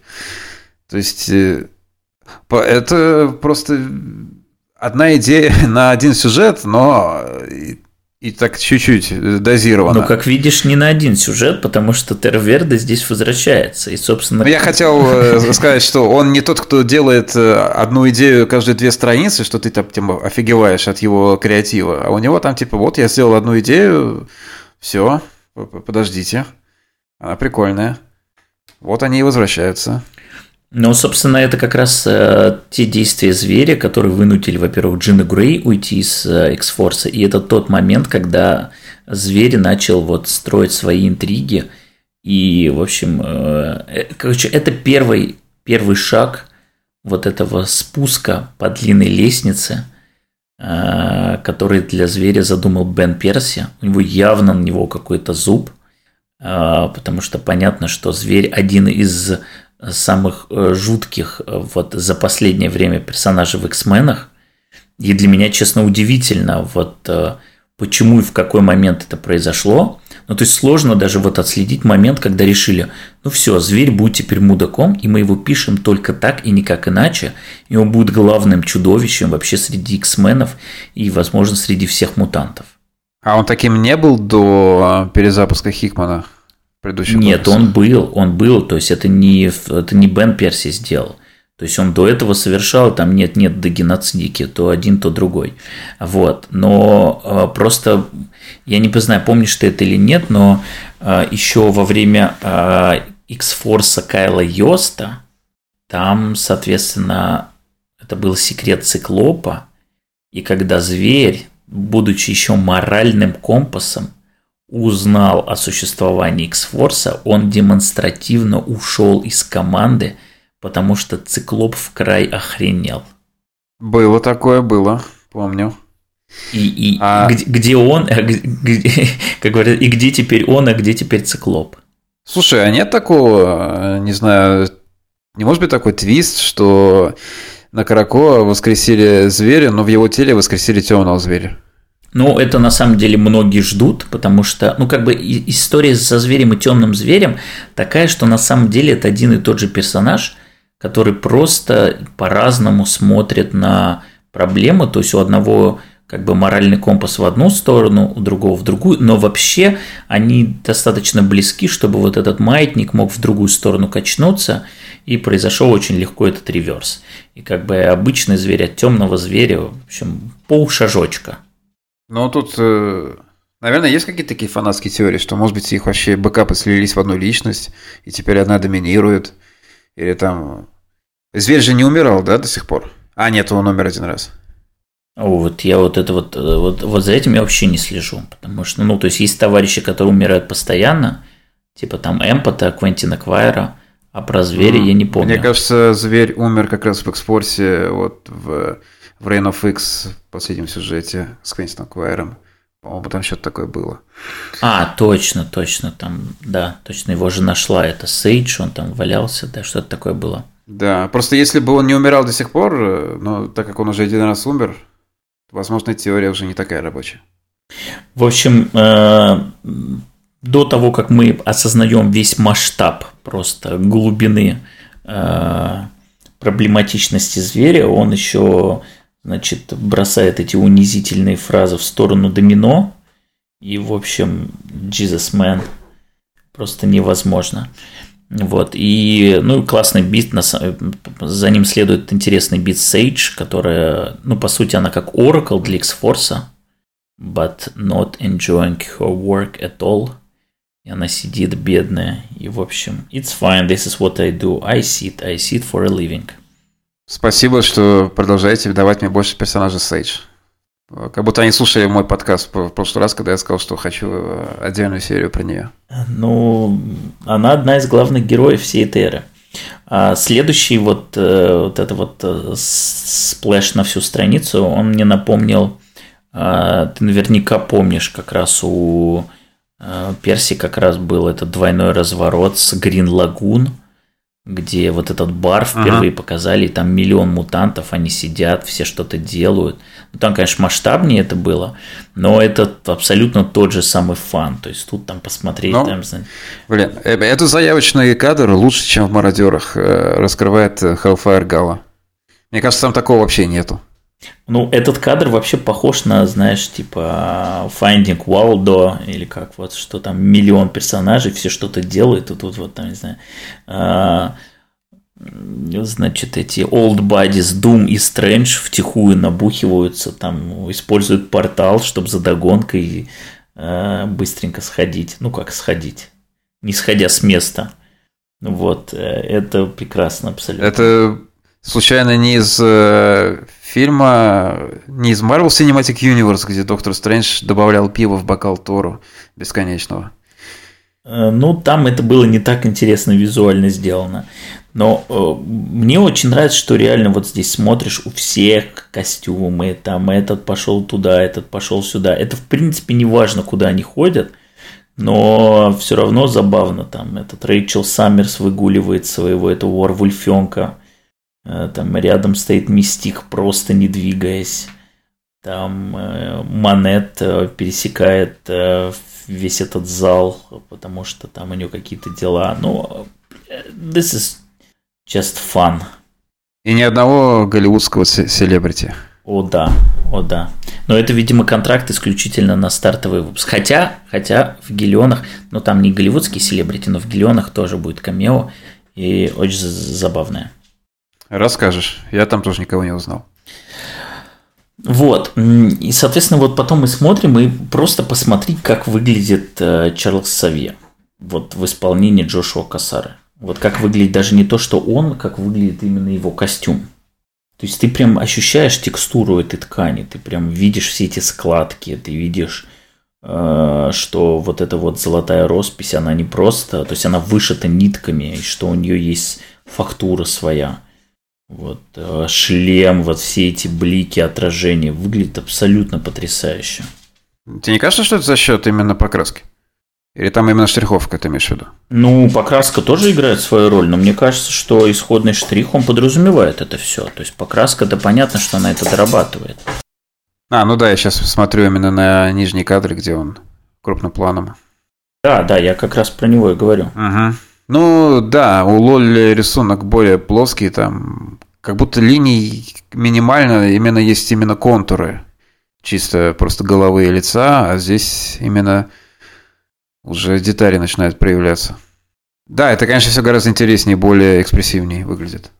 Ну, это интересно разглядывать. То есть э, ценность же костюмов, она была в том не просто, чтобы их один раз показали тебе на, не знаю, в Твиттере, а в том, чтобы ты потом это все разглядывал, чтобы ты как бы своих персонажей видел в необычных э, дизайнах и э, чтобы ты ну, задерживал взгляд, потому ну, что... Ну, проверять еще, насколько вообще эти дизайны рабочие в действии. Как мы уже выяснили, не все. Это да, это да. Кстати, Айсмана, по-моему, в этом выпуске нету. Надо посмотреть. Никто не хочет за него браться, кроме Матео. Типа ты сам его нарисовал, сам разбирайся. Будет забавно, если во все Hellfire Gala Айсман будет ровно на одной панели, ровно в той же самой позе, в которой он есть. Он там, да, он э, пристроился, говорит, ребята, я что-то здесь такой красивый вид, я тут почилю. И все.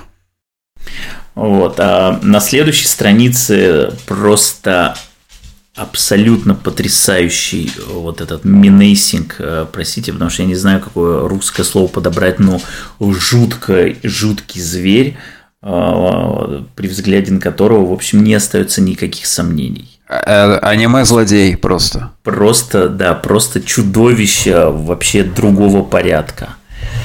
Вот. И, конечно, когда вот начинают перепрыгивать вот эти вот кусочки растений с рук на руку, там с ноги на ногу, все как бы жесть, просто жесть. Да, когда ты начинаешь понимать, что происходит, то, что зверь говорит, не беспокойтесь, у меня все схвачено, и когда ты начинаешь на этой сцене понимать, что у него схвачено, думаешь, блин, так у него еще же так, он же буквально говорит, что ну вот теперь со страной все хорошо, а у него еще и тогда было. Ну да, ну немножечко нафакапил, ну ничего серьезного. Главное, что все устранено, и сейчас все хорошо. В стране теперь нет никаких преступлений, э, никаких проблем. Ну да, небольшой такой садик, такой себе private garden устроил. Это the most evil shit просто. И ты когда ты сидишь, читаешь и ждешь, какие же злодеи саботируют Гала, и в итоге э, приходит беда и от зверя, казалось бы. По идее, одного из э, оплотов этого всего. Ну, он в оригинальный состав входит, на секундочку. Ну, вообще X-менов. Ну да. Но и помимо этого э, он э, один из главных, то есть он там у Хикмана же, помнишь, вот это вот Э, была схема э, ага. сил защиты, и там типа Бист отвечал за intelligence как раз, по-моему, или за аналитику, я уж не помню. Ну, в общем, конечно, это забавно, что типа our goal is ultimately altruistic, так что ничего страшного, we are not doing anything wrong. Абсолютно никакого комплекса года, э, бога, хотя, погодите, Буквально на следующей странице мы просто видим. Она абсолютно insane. Это, это э, худшее просто, что я видел про зверя, и прям нужно обяза- обязательно, знаешь, это на табличку с диагнозом, почему его бросают в бездну, и почему Саблезуб на его фоне выглядит вообще-то при- приятным парнем. Отвратительно просто. Я, что это вообще-то креветка или что это? Что он такое съедает целиком? Да я не про креветку, господи, я же про стара... инфодамп, про бис аргумент. Да. А я задержался на креветке, блин, потому что я думаю, господи, мразь какая. Он даже ее не проживал. Он даже ест отвратительно, да? Да. Самый нижний кадр, где он облизывает пальцы, у него прямо это сок креветочный или что это мозги, которые он разжевал, у него стекают изо рта. Чудовищно. Не похож на зверя, который любит цитировать Шекспира, да? Нет, совершенно. Этими пальцами еще Шекспира будет перелистывать. А на следующей странице, да, Beast Argument, это просто волшебная страница, ради которой, наверное, Бен Перси, в принципе, пишет X-Force про своего любимого персонажа зверя, где зверь э, просто излагает э, свою философию. Что типа, ну а почему вообще, в принципе, вы меня критикуете? Ведь если бы Бог спустился на землю и, и сказал бы, что он хочет как бы всех злодеев уничтожить, чтобы всем хорошим людям было хорошо, что он э, своей, со своей мудростью у него все это получится. Ведь э, большая часть людей, ведь действительно она падет перед ним ниц, она попадет на колени, они скажут спасибо. Нас любят, скажут они. Но если чуть-чуть поменяешь вот эту вот э, фигуру Бога небесную, э, вместо него к людям придет какой-то мутант в синем меху, то внезапно уже все плохо. Как бы. Где здесь логика? Ну, потому что люди глупы и нелогичны, да. Что такого, если у меня есть э, как э, I, have ears in every embassy. Это можно сказать, что у меня есть, э, скажем так, а, агенты или, как сказать, у меня есть уши. Такой русской фразы нету. Прослушка. Да, у меня прослушка. Что если я запустил свои руки в каждое посольство? На горе Мстителей, у Мстителей уже гора, господи, я уже перестал следить, что с ними происходит, с их э, этими штаб-квартирами. Что если вы потеряете свою privacy. Я тоже начинаю забывать русские слова. Это болезнь, она распространяется на всех. Что если эта частная жизнь ваша будет, ну, немножко как бы э, подвергнута ну, немножко, да. Ну, не то, чтобы она у вас когда-то была, так что никакого греха в этом нету. Ну да, это же... Во благо каждого. Это абсолютно стандартный аргумент, да. Как бы он как э, большой брат, который за всех за всеми следит и должен защищать. Доверься просто ему. Он знает, как лучше. Потому что, чтобы нам спать спокойно, нам нужно быть уверенными в том, что все наши враги, что они у нас под колпаком, а как иначе. Ну и желательно, чтобы мы тоже были у себя под колпаком. Чтобы быть уверенными в своей безопасности. С ним сложно поспорить.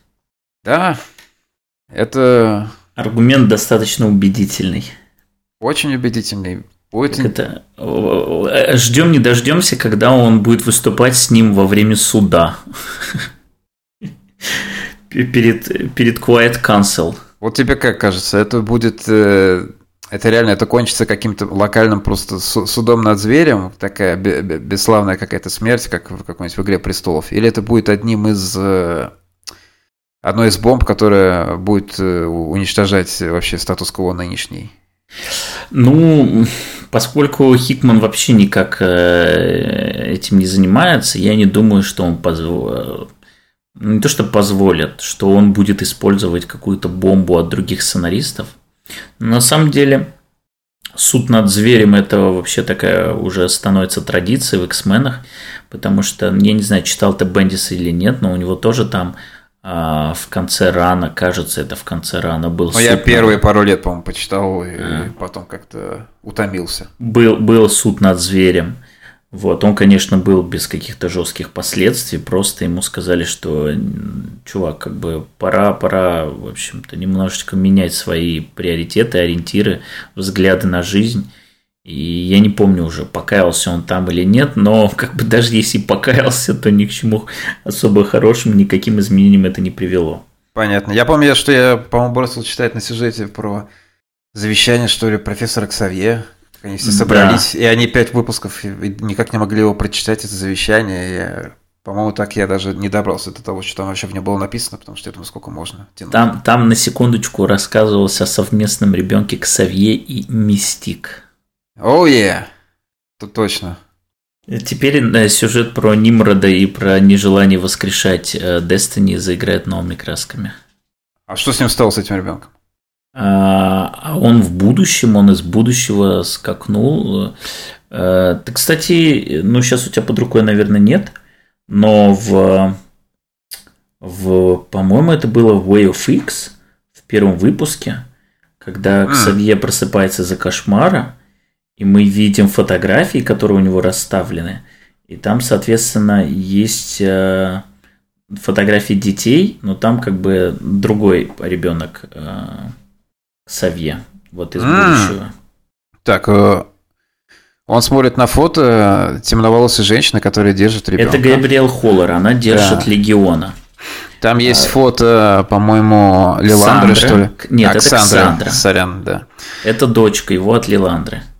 А рядом с ним еще одно фото. Вот которое... этот, да. Этот товарищ из будущего прибыл mm. как раз во время рана Бендиса. Jesus.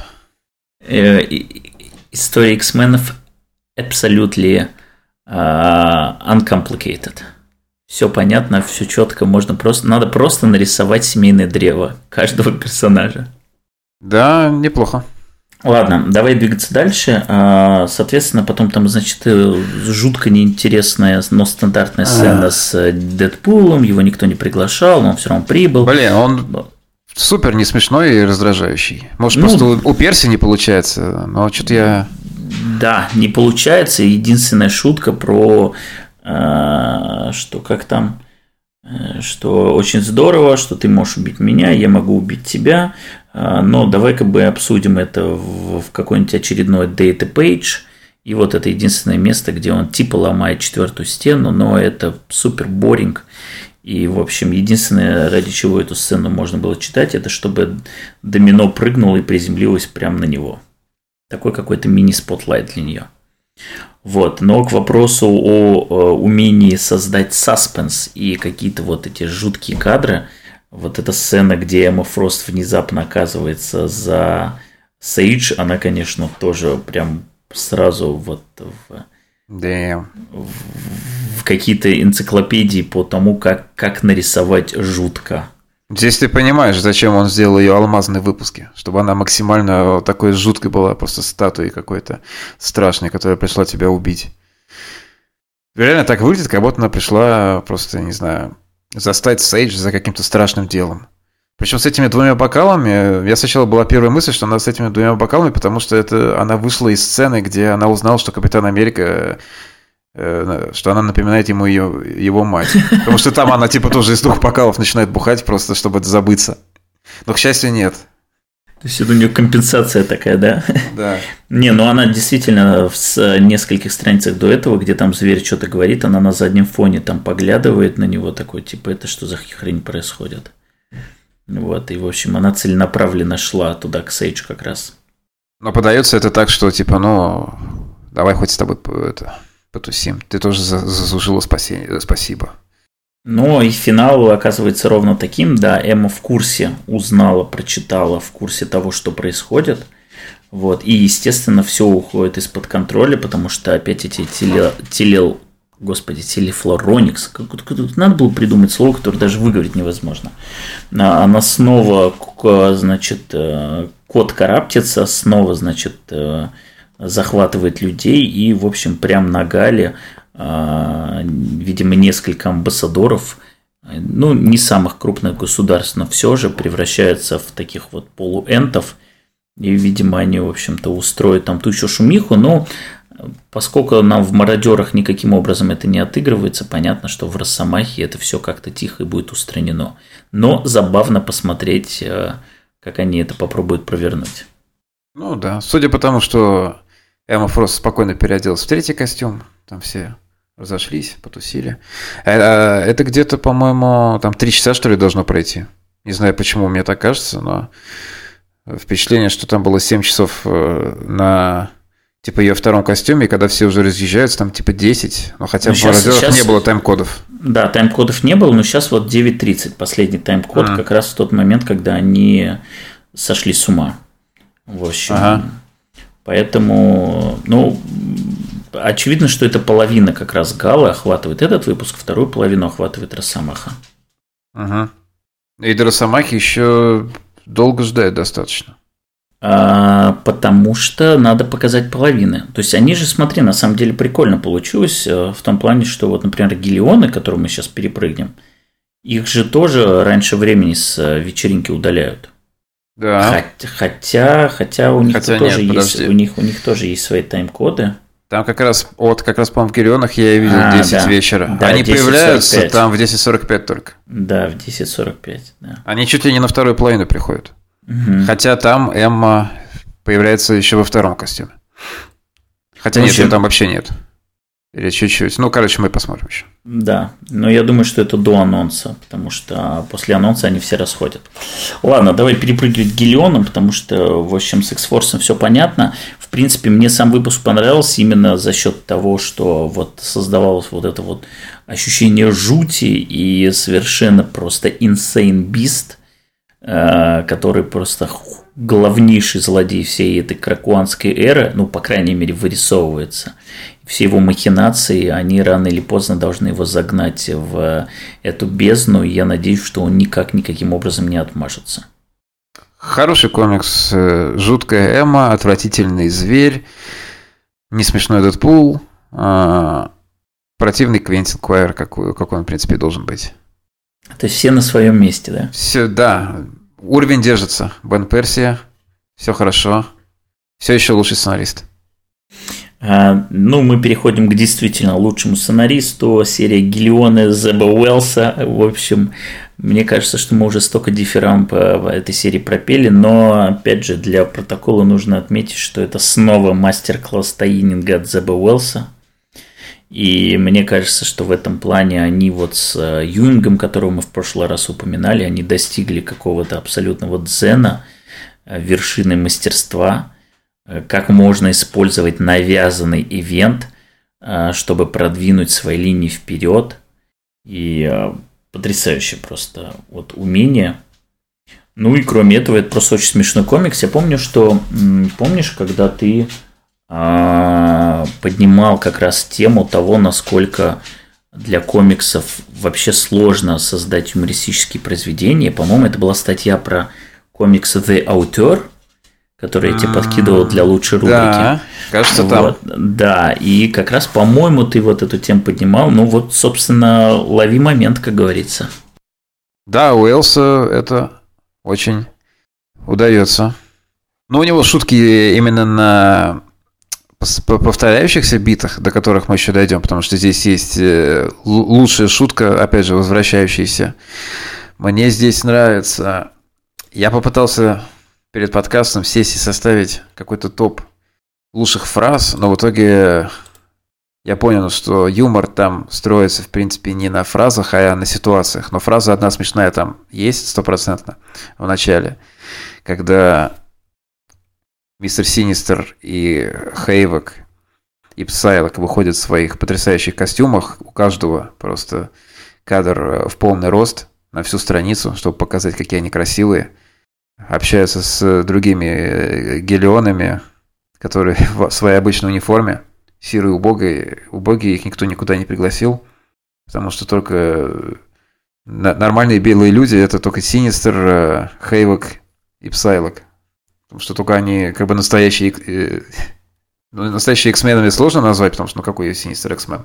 Но высшая каста, скажем так. И, и... Unproblematic.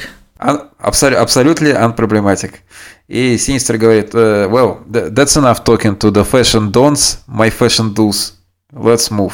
Это просто э, шикарная фраза. Да, она абсолютно шедевральная. И она очень хорошо прям вот именно в моменте работает.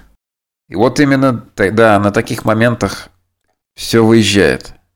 Ну, вообще, вообще вот э, у выпуска, конечно, абсолютно потрясающая атмосфера а, такого абсолютного хулиганства.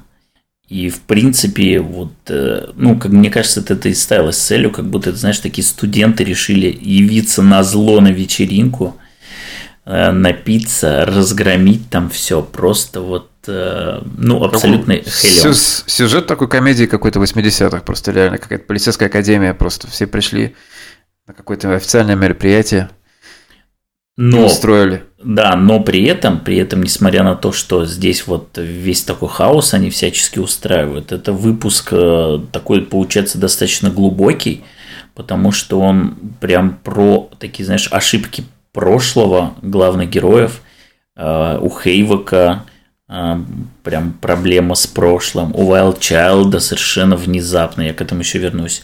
У Эмпота даже есть эта серия, где его, а, значит, это Рулет и Кетсай, это э, участники самой первой группы гелионов начинают избивать просто как в финале фильма Death Proof Квентина Тарантино. Вот. Э, у Синистера, соответственно, вот этот финальный момент, когда возвращается этот порезанный. А, вот Кванон начинает в мире с собой наконец, потому что она мирится с Бетси. То есть внезапно у всех появляется, ну не то, что внезапно появляется, но вот во всем этом юмористическом хаосе находится время для а, вот этой глубины персонажной. И как следствие у выпуска вообще в целом получается такой классный бондинг между э, героями, ну, помимо одного самого неприятного из членов Гелионов, который считает, что ему там не место. И каждый раз, когда они появляются, делает вид, что не знает, кто это такие. Мразь. Абсолютная, абсолютная мразь. Ты же про Хэвока? Да, безусловно. Этот человек когда-то был лидером uh, Uncanny Avengers. До сих пор не укладывается в голове вообще, как это произошло. Почему? Ну, а, вот, кстати, этот комикс я бы как раз обсуждал с позиции персонажей, потому что по сценам здесь, э, ну, не то, что сложно идти, но поскольку действительно повторяющиеся биты, но Хейвек это просто what a guy – который просто на все, во время всей вечеринки э, до всех докапывается ровно с одной этой болеющей темой с Мэдлин Прайер. Все ходит, нет, ну мне бы хотя бы понять, какая логика была в принятии решения, ну пожалуйста, просто побитый щенок такой ходит от одного от Ксавье, пошел потом жаловаться к Магнета. В общем, э, абсолютно блестяще. Пожалуйста, я хочу... А, да, воскресить клона жены моего брата, пожалуйста. Абсолютно unproblematic. Мне еще нравится. Uncomplicated. И мне еще нравится, что Магнета как прям ну нормальный такой классик Дэдди Момент, когда он Полярис говорит, что да все нормально, ну вот просто э, вот у Алекса есть проблемы вот касательно с э, воскрешением Мэдлин Прайер. По-моему, это его бывшая, правда же? Типа прямо красным написано «Держись от него подальше». Вот a great guy. Для меня самым интересным в этом номере оказался внезапно Wild Child, у которого, оказывается, просто драма любовная, прошлое, просто какие-то отношения с Авророй, которые теперь перерастают в своеобразный любовный треугольник с Дакеном, с которым теперь она тусит в серии X-Factor. Ну да, это вообще, в принципе, тема всего выпуска. Это вот эти вот э, парочки. Тут, значит, у Грей Кроу с Кваном, а тут у Алекса Саммерса с э, мертвым клоном жены брата, э, значит, у мы еще потом вернемся, еще там есть парочку интересных э, намеков. Но вот с Wild Child, у которого, конечно, там свербит, у него то самое время года, ему нужно, соответственно, растить свою стаю, но никто, никто не соглашается. И тут он видит, значит, Аврору, и вот, э, да, это абсолютно, абсолютный вот такой вот, э, даже не знаю, как это, continuity пинок от Зеба Уэлса, потому что я совершенно не ожидал его. Э, при том, что я сам как бы эти комиксы не читал, потому что, ну, кому как бы Альфа Флайт это не часть X-менов, хотя некоторые считают. Но, в принципе, про вот эту линию более-менее знаю. И это было очень классно. И как следствие это получился даже такой, знаешь, этот матчап, как будто мини-саблезуб против мини-росомахи. Да, блин, я что-то об этом не думал. Не знаю, превратится ли это в какую-то а, великую вражду. Мне кажется, что дальше этого выпуска не уйдет. Да, но мне нравится, что их э, конфликт, что типа you, you challenge me, начинается драка, и это как бы момент номера, когда просто реально все летит просто по вот по этой самой. Потому что Питер, который до этого пытается всячески напиться, и ему няня запрещает пить алкоголь, потому что ему нельзя. Сколько ему вообще лет, я хрен знает. Но ему нельзя. Ну, я думаю, ему, в принципе, по состоянию здоровья э, лучше вообще к такому не притрагиваться. Но эмпат внезапно проявляет эмпатию. Да, и решает да, ему да, помочь. Да, даже он, ты прикинь, вот э, насколько это сильнее еще подчеркивает, насколько мерзкий Александр, что даже эмпат проявляет эмпатию по отношению к своим э, товарищам.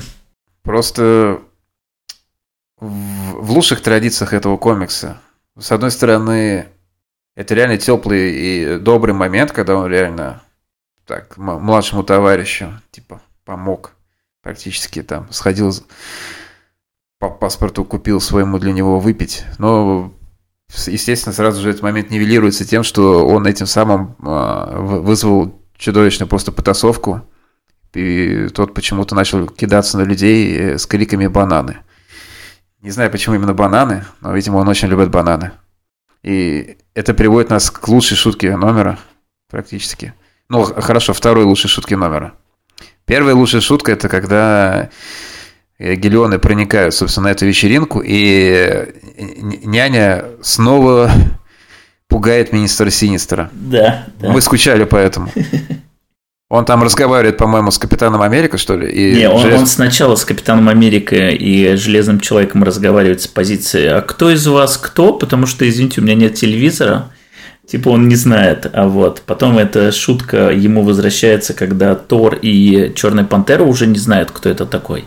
Хотя, конечно, они знают, кто такая Темпа, но не знают, кто такой Мистер Синистер.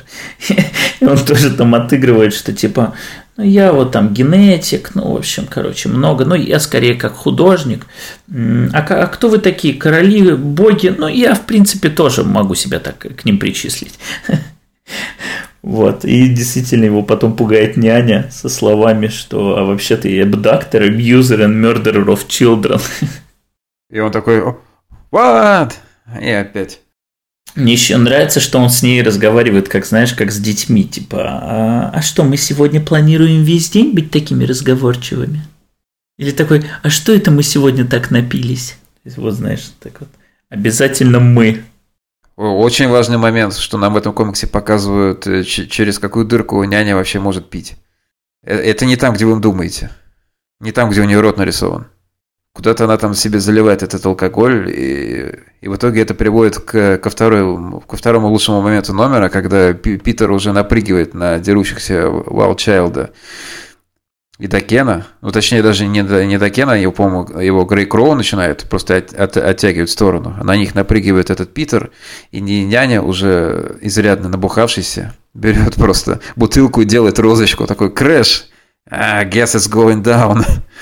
И набрасывается Judgment на... Day, motherfucker! Причем это так э, классно написано. Так же смешно, как когда Синистеру Аркейд вырвал зубы, и тот начал полвыпуска говорить, э, просто шепелявить. И здесь также это у, у пьяной няни это передано, что такая Гэш Просто и фигак на него. Да, пока няня безусловная, э, ну не MVP, а как это правильно, королева бала, королева галы. Пока, пока няня просто, я даже не знаю, я смогут ли кто-то с ней соперничать в этом плане. Притом это очень комично, учитывая, насколько она мелкая, низкая и насколько это здоровый синистер. Кстати, вот на этой же странице, обрати внимание, Э, как это, есть одна страница. Но вот смотри, вот значит два персонажа. Сейчас не важно, кто из них Кэтсай, кто из них Рулет. Это вообще тебе не, не обязательно знать.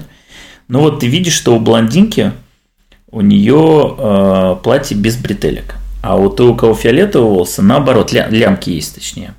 Вот. Угу, а, есть. Но, но в следующей панели все ровно наоборот. Лямки есть у блондинки. Oh. А у фиолетовой их нету. Mm. Ну, первая мысль, что колорист немножко перепутал.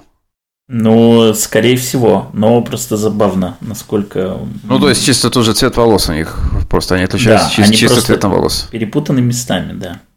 Может это, их, может, это их способность, конечно, такая? Нет, нет, поверь мне, это не их способности. Не их способности. Э, знаешь, это чисто мутанты, которые могут меняться бретельками.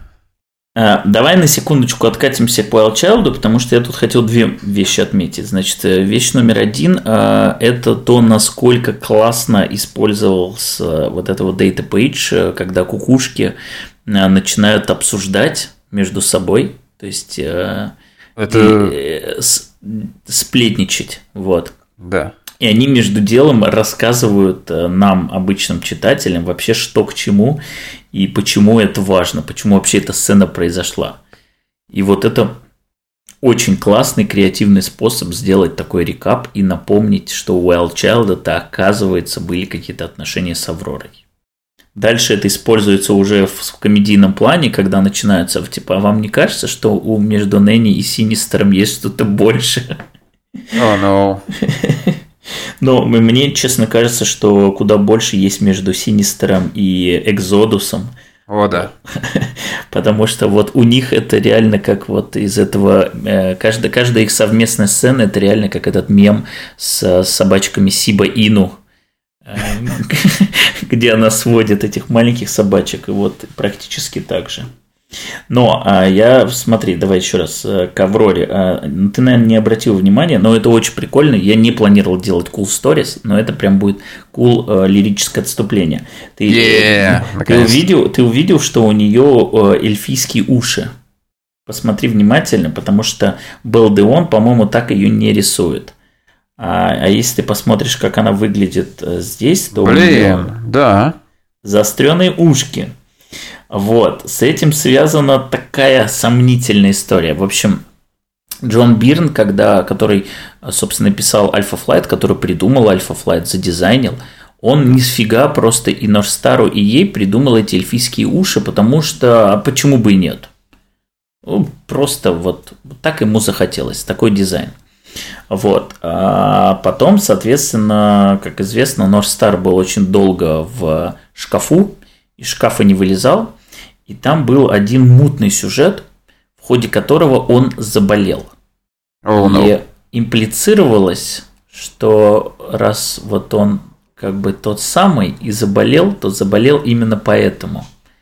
И это было максимально стрёмно и проклято. Поэтому это было принято решение все это дело как бы резко переиграть. И поэтому был прописан какой-то безумный, странный backstory, что они там то ли наполовину эльфы, вот то ли что, и поэтому у них такие уши, и что болезнь у него как раз из магической реальности вот от своего такого народца. О, фу. То есть это всего лишь эльфийский спид? Да, это все, это, все, это эльфийский спид, да, он не такой опасный. That's good to know. Людям не передается. Мы в безопасности.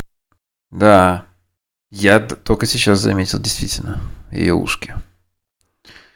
Еще глаза такие белые. Что-то не замечал, что у нее нет зрачков.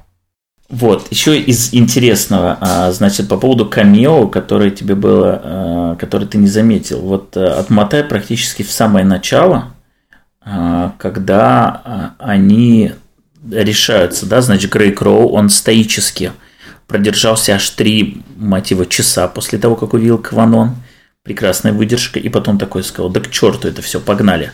И вот буквально на следующей странице, да. вот кто с Экзодусом стоит? Так, с Экзодусом. Это не Кисада ли случайно? А, ты так даже хочешь сказать. Потому что это Кисада, а за ним, по-моему, это чуть ли не какая-то такая молодая версия Хикмана. Mm-hmm. Ну вот я смотрю на него, да, он похож на то ли Грег Пак, то ли Хикман какой-нибудь. Ну, скорее Хикман, наверное. Но это ладно, это все фигня, как бы куда важнее вот этот чувачок, который говорит «Sorry, Дани, I didn't recognize you without your powers». Так. Это Зепп Уэллс. А. Который, в общем-то, не мог не вписать себя, обращаясь к своему любимому персонажу. Дани Мунстар – это его самый любимый персонаж, э, которая, в общем, была главной звездой его рана на новых мутантах. Damn. Смешно. Э, нарочито не смешная шутка у его персонажа в комиксе. Ну да. Такая, типа, э, awkward. Мет, мета-комментарий, что, в общем, на смешные шутки он не способен. А кто тогда с Тором разговаривает? Э, вот этого я не знаю, товарища. Это... тоже, кто, тоже кто-то из сценаристов наверняка. Это актер Аарон Пол из Breaking Bad. Эх, ну такое. Вот. Что еще из интересного. Вот мы говорили по поводу того, что по-любому из Гелиона а, есть мостики к другим сериям. Во-первых, а, здесь совершенно неожиданно появляется Найткроулер. Вот, ну для меня совершенно неожиданно, причем бухой Найткроулер. Да, но я уже говорил о том, что выпуск с Пурье он будет про Хэнговер. То есть Найткроулер проснется буквально с головной болью и попытается вспомнить, а что, в общем-то, вчера было. И для меня это очень приятное камео, потому что, ну, опять же, укрепляет э, вот эту идею блока хороших сценаристов, потому что продолжать ее будет Найткроу, ой, Спурье. Вот. Э, и эм, еще какой-то момент. А, да, и, собственно, второй момент, который здесь э, в конце так вскользь упоминается. Сейчас мы так хаотично прыгаем от страницы к странице, но если ты откроешь финальную сцену, где их уже выбрасывают с вечеринки, они выходят через эти кракуанские ворота, и там Кванон говорит Норстару по поводу Дэвида, что I trust you to take care of David. Я думаю, что она говорит про Продиджи. Потому что его, собственно, зовут Дэвид. Это последняя интрига, которая осталась в X-Factor. Ну и Норстар – это, собственно, лидер. Поэтому... А почему Кванон про это спрашивает? Ну, это мы узнаем. Она не спрашивает. Видимо, у них был разговор на Гале, который нам mm-hmm. покажет в X-Factor. И в конце она как бы говорит о том, что, в общем, либо она, может быть, с Дэвидом поговорила и после этого к Норстару обратилась и сказала, что ему нужна помощь. Так что это одно подхватит в of X, а это подхватит в X-Factor. Э, Еще из-за примечательного там есть сцена, когда Синистер ходит, в общем, э, и натыкается на Франклина, и такой, о, Франклин, а, я знаю, как решить твою, решить твою маленькую проблему. И там его так э, стремительно укрывает от него Ричардс. И, в общем, мне кажется, это первый достойный отцовский поступок Рида он смог спасти Франклина от Синистера. От э, педофильской элиты. Надо защищать. Тем паче, что Экзодус совсем недалеко. Он буквально рядом стоит. It's, uh, да. Абсолютно unproblematic. Мне еще очень понравилось, что в этом комиксе есть лучшая шутка комикса X-Force, которая не в комиксе X-Force, как раз связанная с э, кукушками. Тем, что вот на этих страницах э, Data Pages, где они if you see something, think something, и они просто обсуждают все, что видят, и там же есть момент э, разговора у кого, с кем Квентин говорит про Фиби, что ему кажется, что она э, оделась как сестра Рэтчет. Да, как это, сестра Рэтчет. Это, это Кванон, он хотел выгнать а. этого Грей Кроу, и она говорит, ну ты его не выгонишь, иначе я расскажу Фиби, как ты, что ты реально думаешь о ее костюме. И он ворча уходит. И тут забавно, что они, им слышится какая-то искаженная версия того, что он сказал, как бы не, никто не понимает, что это было, но на следующей дата-пейдже они обсуждают вообще произошедшую драку, Фиби с ними нету. Они говорят, Фиби, Фиби, ты куда? Вообще пропала. Да я переодеваюсь. Да, да, это в, в три этих, в три этапа шутка. Филигранно просто. Но я так понимаю, что мы еще не видели, во что она переоделась. Да, потому что они должны быть фабулous, то есть у них должен быть второй э, вид костюмов после вот этих монашьих. Э, ну, собственно, костюма сестры Рэтчет. Э, и вот у них должен быть этот второй э, костюм, вот, на которых настояла Эмма, и я думаю, что это как раз в Planet Size будет. Ну, в общем, все это дело заканчивается э, долгожданным, но уже, к сожалению, проспойлерным возвращением порезанного Синистера. Потому что, как я уже говорил, на обложке следующего выпуска он А я не видел обложку. Ну, я в прошлом нулевом выпуске уже про это рассказал, поэтому уже okay. Даже, даже для тебя это не будет сюрпризом. Oh, well. Сорян, я не ожидал. Но забавно, что реально Hellfire Gala используется как выпуск, который, в общем-то, запускает новый арк. Но при этом читается как абсолютно самостоятельный автономный, э, автономный номер. Шикарно. Да, получается, что больше в Гала не будет. Хелионс.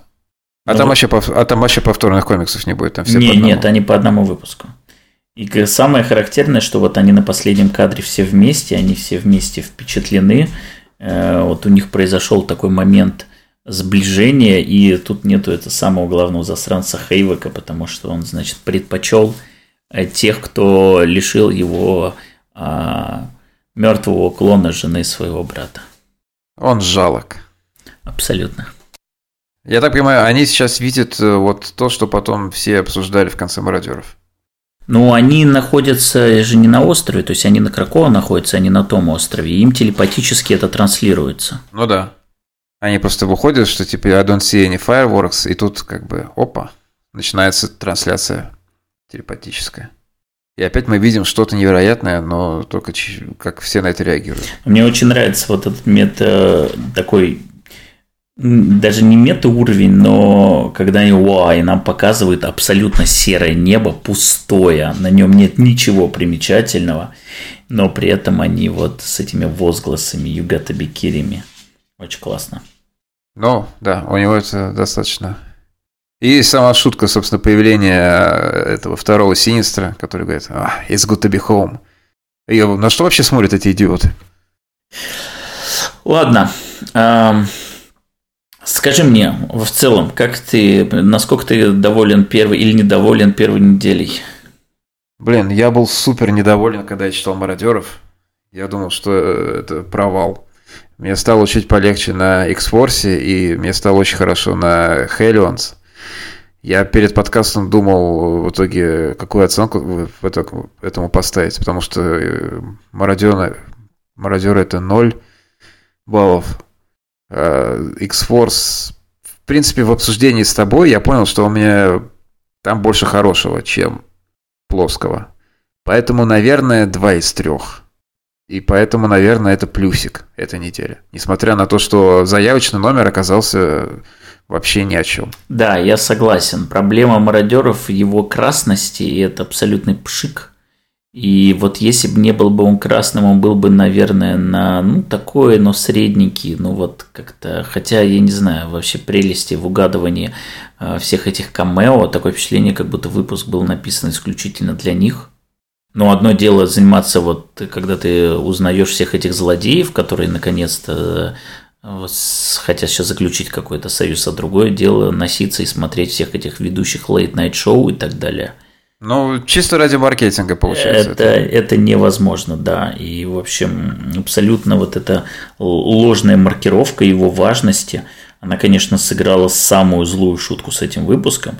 Если бы не было ее, это был бы просто проходной номер. Но поскольку нам обещали чего-то грандиозного, то это, конечно, провал. А X-Force мне понравился не просто вот даже с какими-то э, сносками. Нет, он мне прям понравился, потому что Джошуа Касаров все еще отличный. Потому что это просто самый факт-ап зверь, которого я видел – и мне очень интересно, насколько вообще разрешится вся эта история. Насколько она продолжится где-то, потому что я-то говорю, я уже думал, что она отыграна, и вот тут э, совершенно врасплох меня застали, и я люблю такие штуки. Ну, а Гелион, Гелионы это прям супер, прекрасно. Ну, его обсуждать реально только типа, а помнишь, а помнишь, а помнишь, а помнишь, как было? Да, да, как да, кажется... поэтому Гелионов лучше не слушайте, хотя вы уж все послушали сразу бегите, читайте. И, в общем, наслаждайтесь, потому что это вещь, которая работает даже вне контекста. И даже если вам нужен контекст, вам его в шутливой форме расскажут и перескажут кукушки. Засим все. Ну, что у нас на следующей неделе получается? На следующей неделе получается, э, ну так, честно говоря, на следующей неделе Excalibur и X-Men. Ну как, ну так. Э, ну, в X-Men в X-Men все хорошо. Э, по поводу Экскалибура, естественно, много разных э, сомнений. Ну и для того, чтобы можно было склонить чашу весов в какую-то сторону, есть еще Children of the Atom, которые не являются частью Галы, но которые будут таким псевдотаином, потому что наверняка будут упоминать э, события. То есть, типа, что-то там на Кракоа, да, точнее, не на Кракоа, а вот на этом острове происходит. Типа глазами внешнего мира какими там в новостях или еще что-то. Да, но на следующей неделе красный выпуск Кикмана, и в нем сомневаться не приходится, поэтому вот я в любом случае один из трех комиксов жду очень сильно, а два остальные, ну как придется. Ну, мой прогноз, что тебе Экскалибур не понравится. И Children of the Atom тоже, поэтому счет сравняется, да? Да, вот и все. Это не, это не, не прогноз, это спойлер. Ну, на самом деле можно разбросать так, потому что, смотри, потом будет неделя Planet Size X-Men новый мутант X-Corp. X-Corp сразу минус, новые мутанты скорее плюс, потому, хотя там а, не Род Рейс будет рисовать. А Planet Size X-Men, даже если Даган опять э, провалится, там Пепелорас, я думаю, что он на себе вытащит. Вот. А потом через неделю там, блин, из трех комиксов Sword и WFX. Нет, пока, пока распределено все очень хорошо. И если мы даже вот первую неделю, которая вот с такими мародерами зашли, зашли в плюс, я думаю, что у ивента будет положительный баланс к финалу. Как они нас переиграли-то? В общем, очень старательно раскидали достойные вещи по всему ивенту. Ладно, об этом мы уже говорим, поговорим, когда они выйдут. Вот, а пока делитесь в комментариях, рассказывайте, э, какие... Эх, господи, нет, только про камео не пишите, а про них уже все написали. Просто расскажите, может быть, вы поняли, почему «Чертовы мародеры» – это красный выпуск. И, ну и, конечно, какая ваша любимая шутка в Гелионах? Да, и можете с, э, провести этот э, топ самых главных грехов зверя – Просто вспомните все его худшие моменты, типа в Astonishing X-Men Элиса, где он там чуть ли не целую параллельный мир уничтожил, ну и так далее. Greatest Hits. Вот. Женя, спасибо. На следующей неделе ждем возвращения блудного товарища. А на этом все. Всем спасибо. Всем пока. Пока.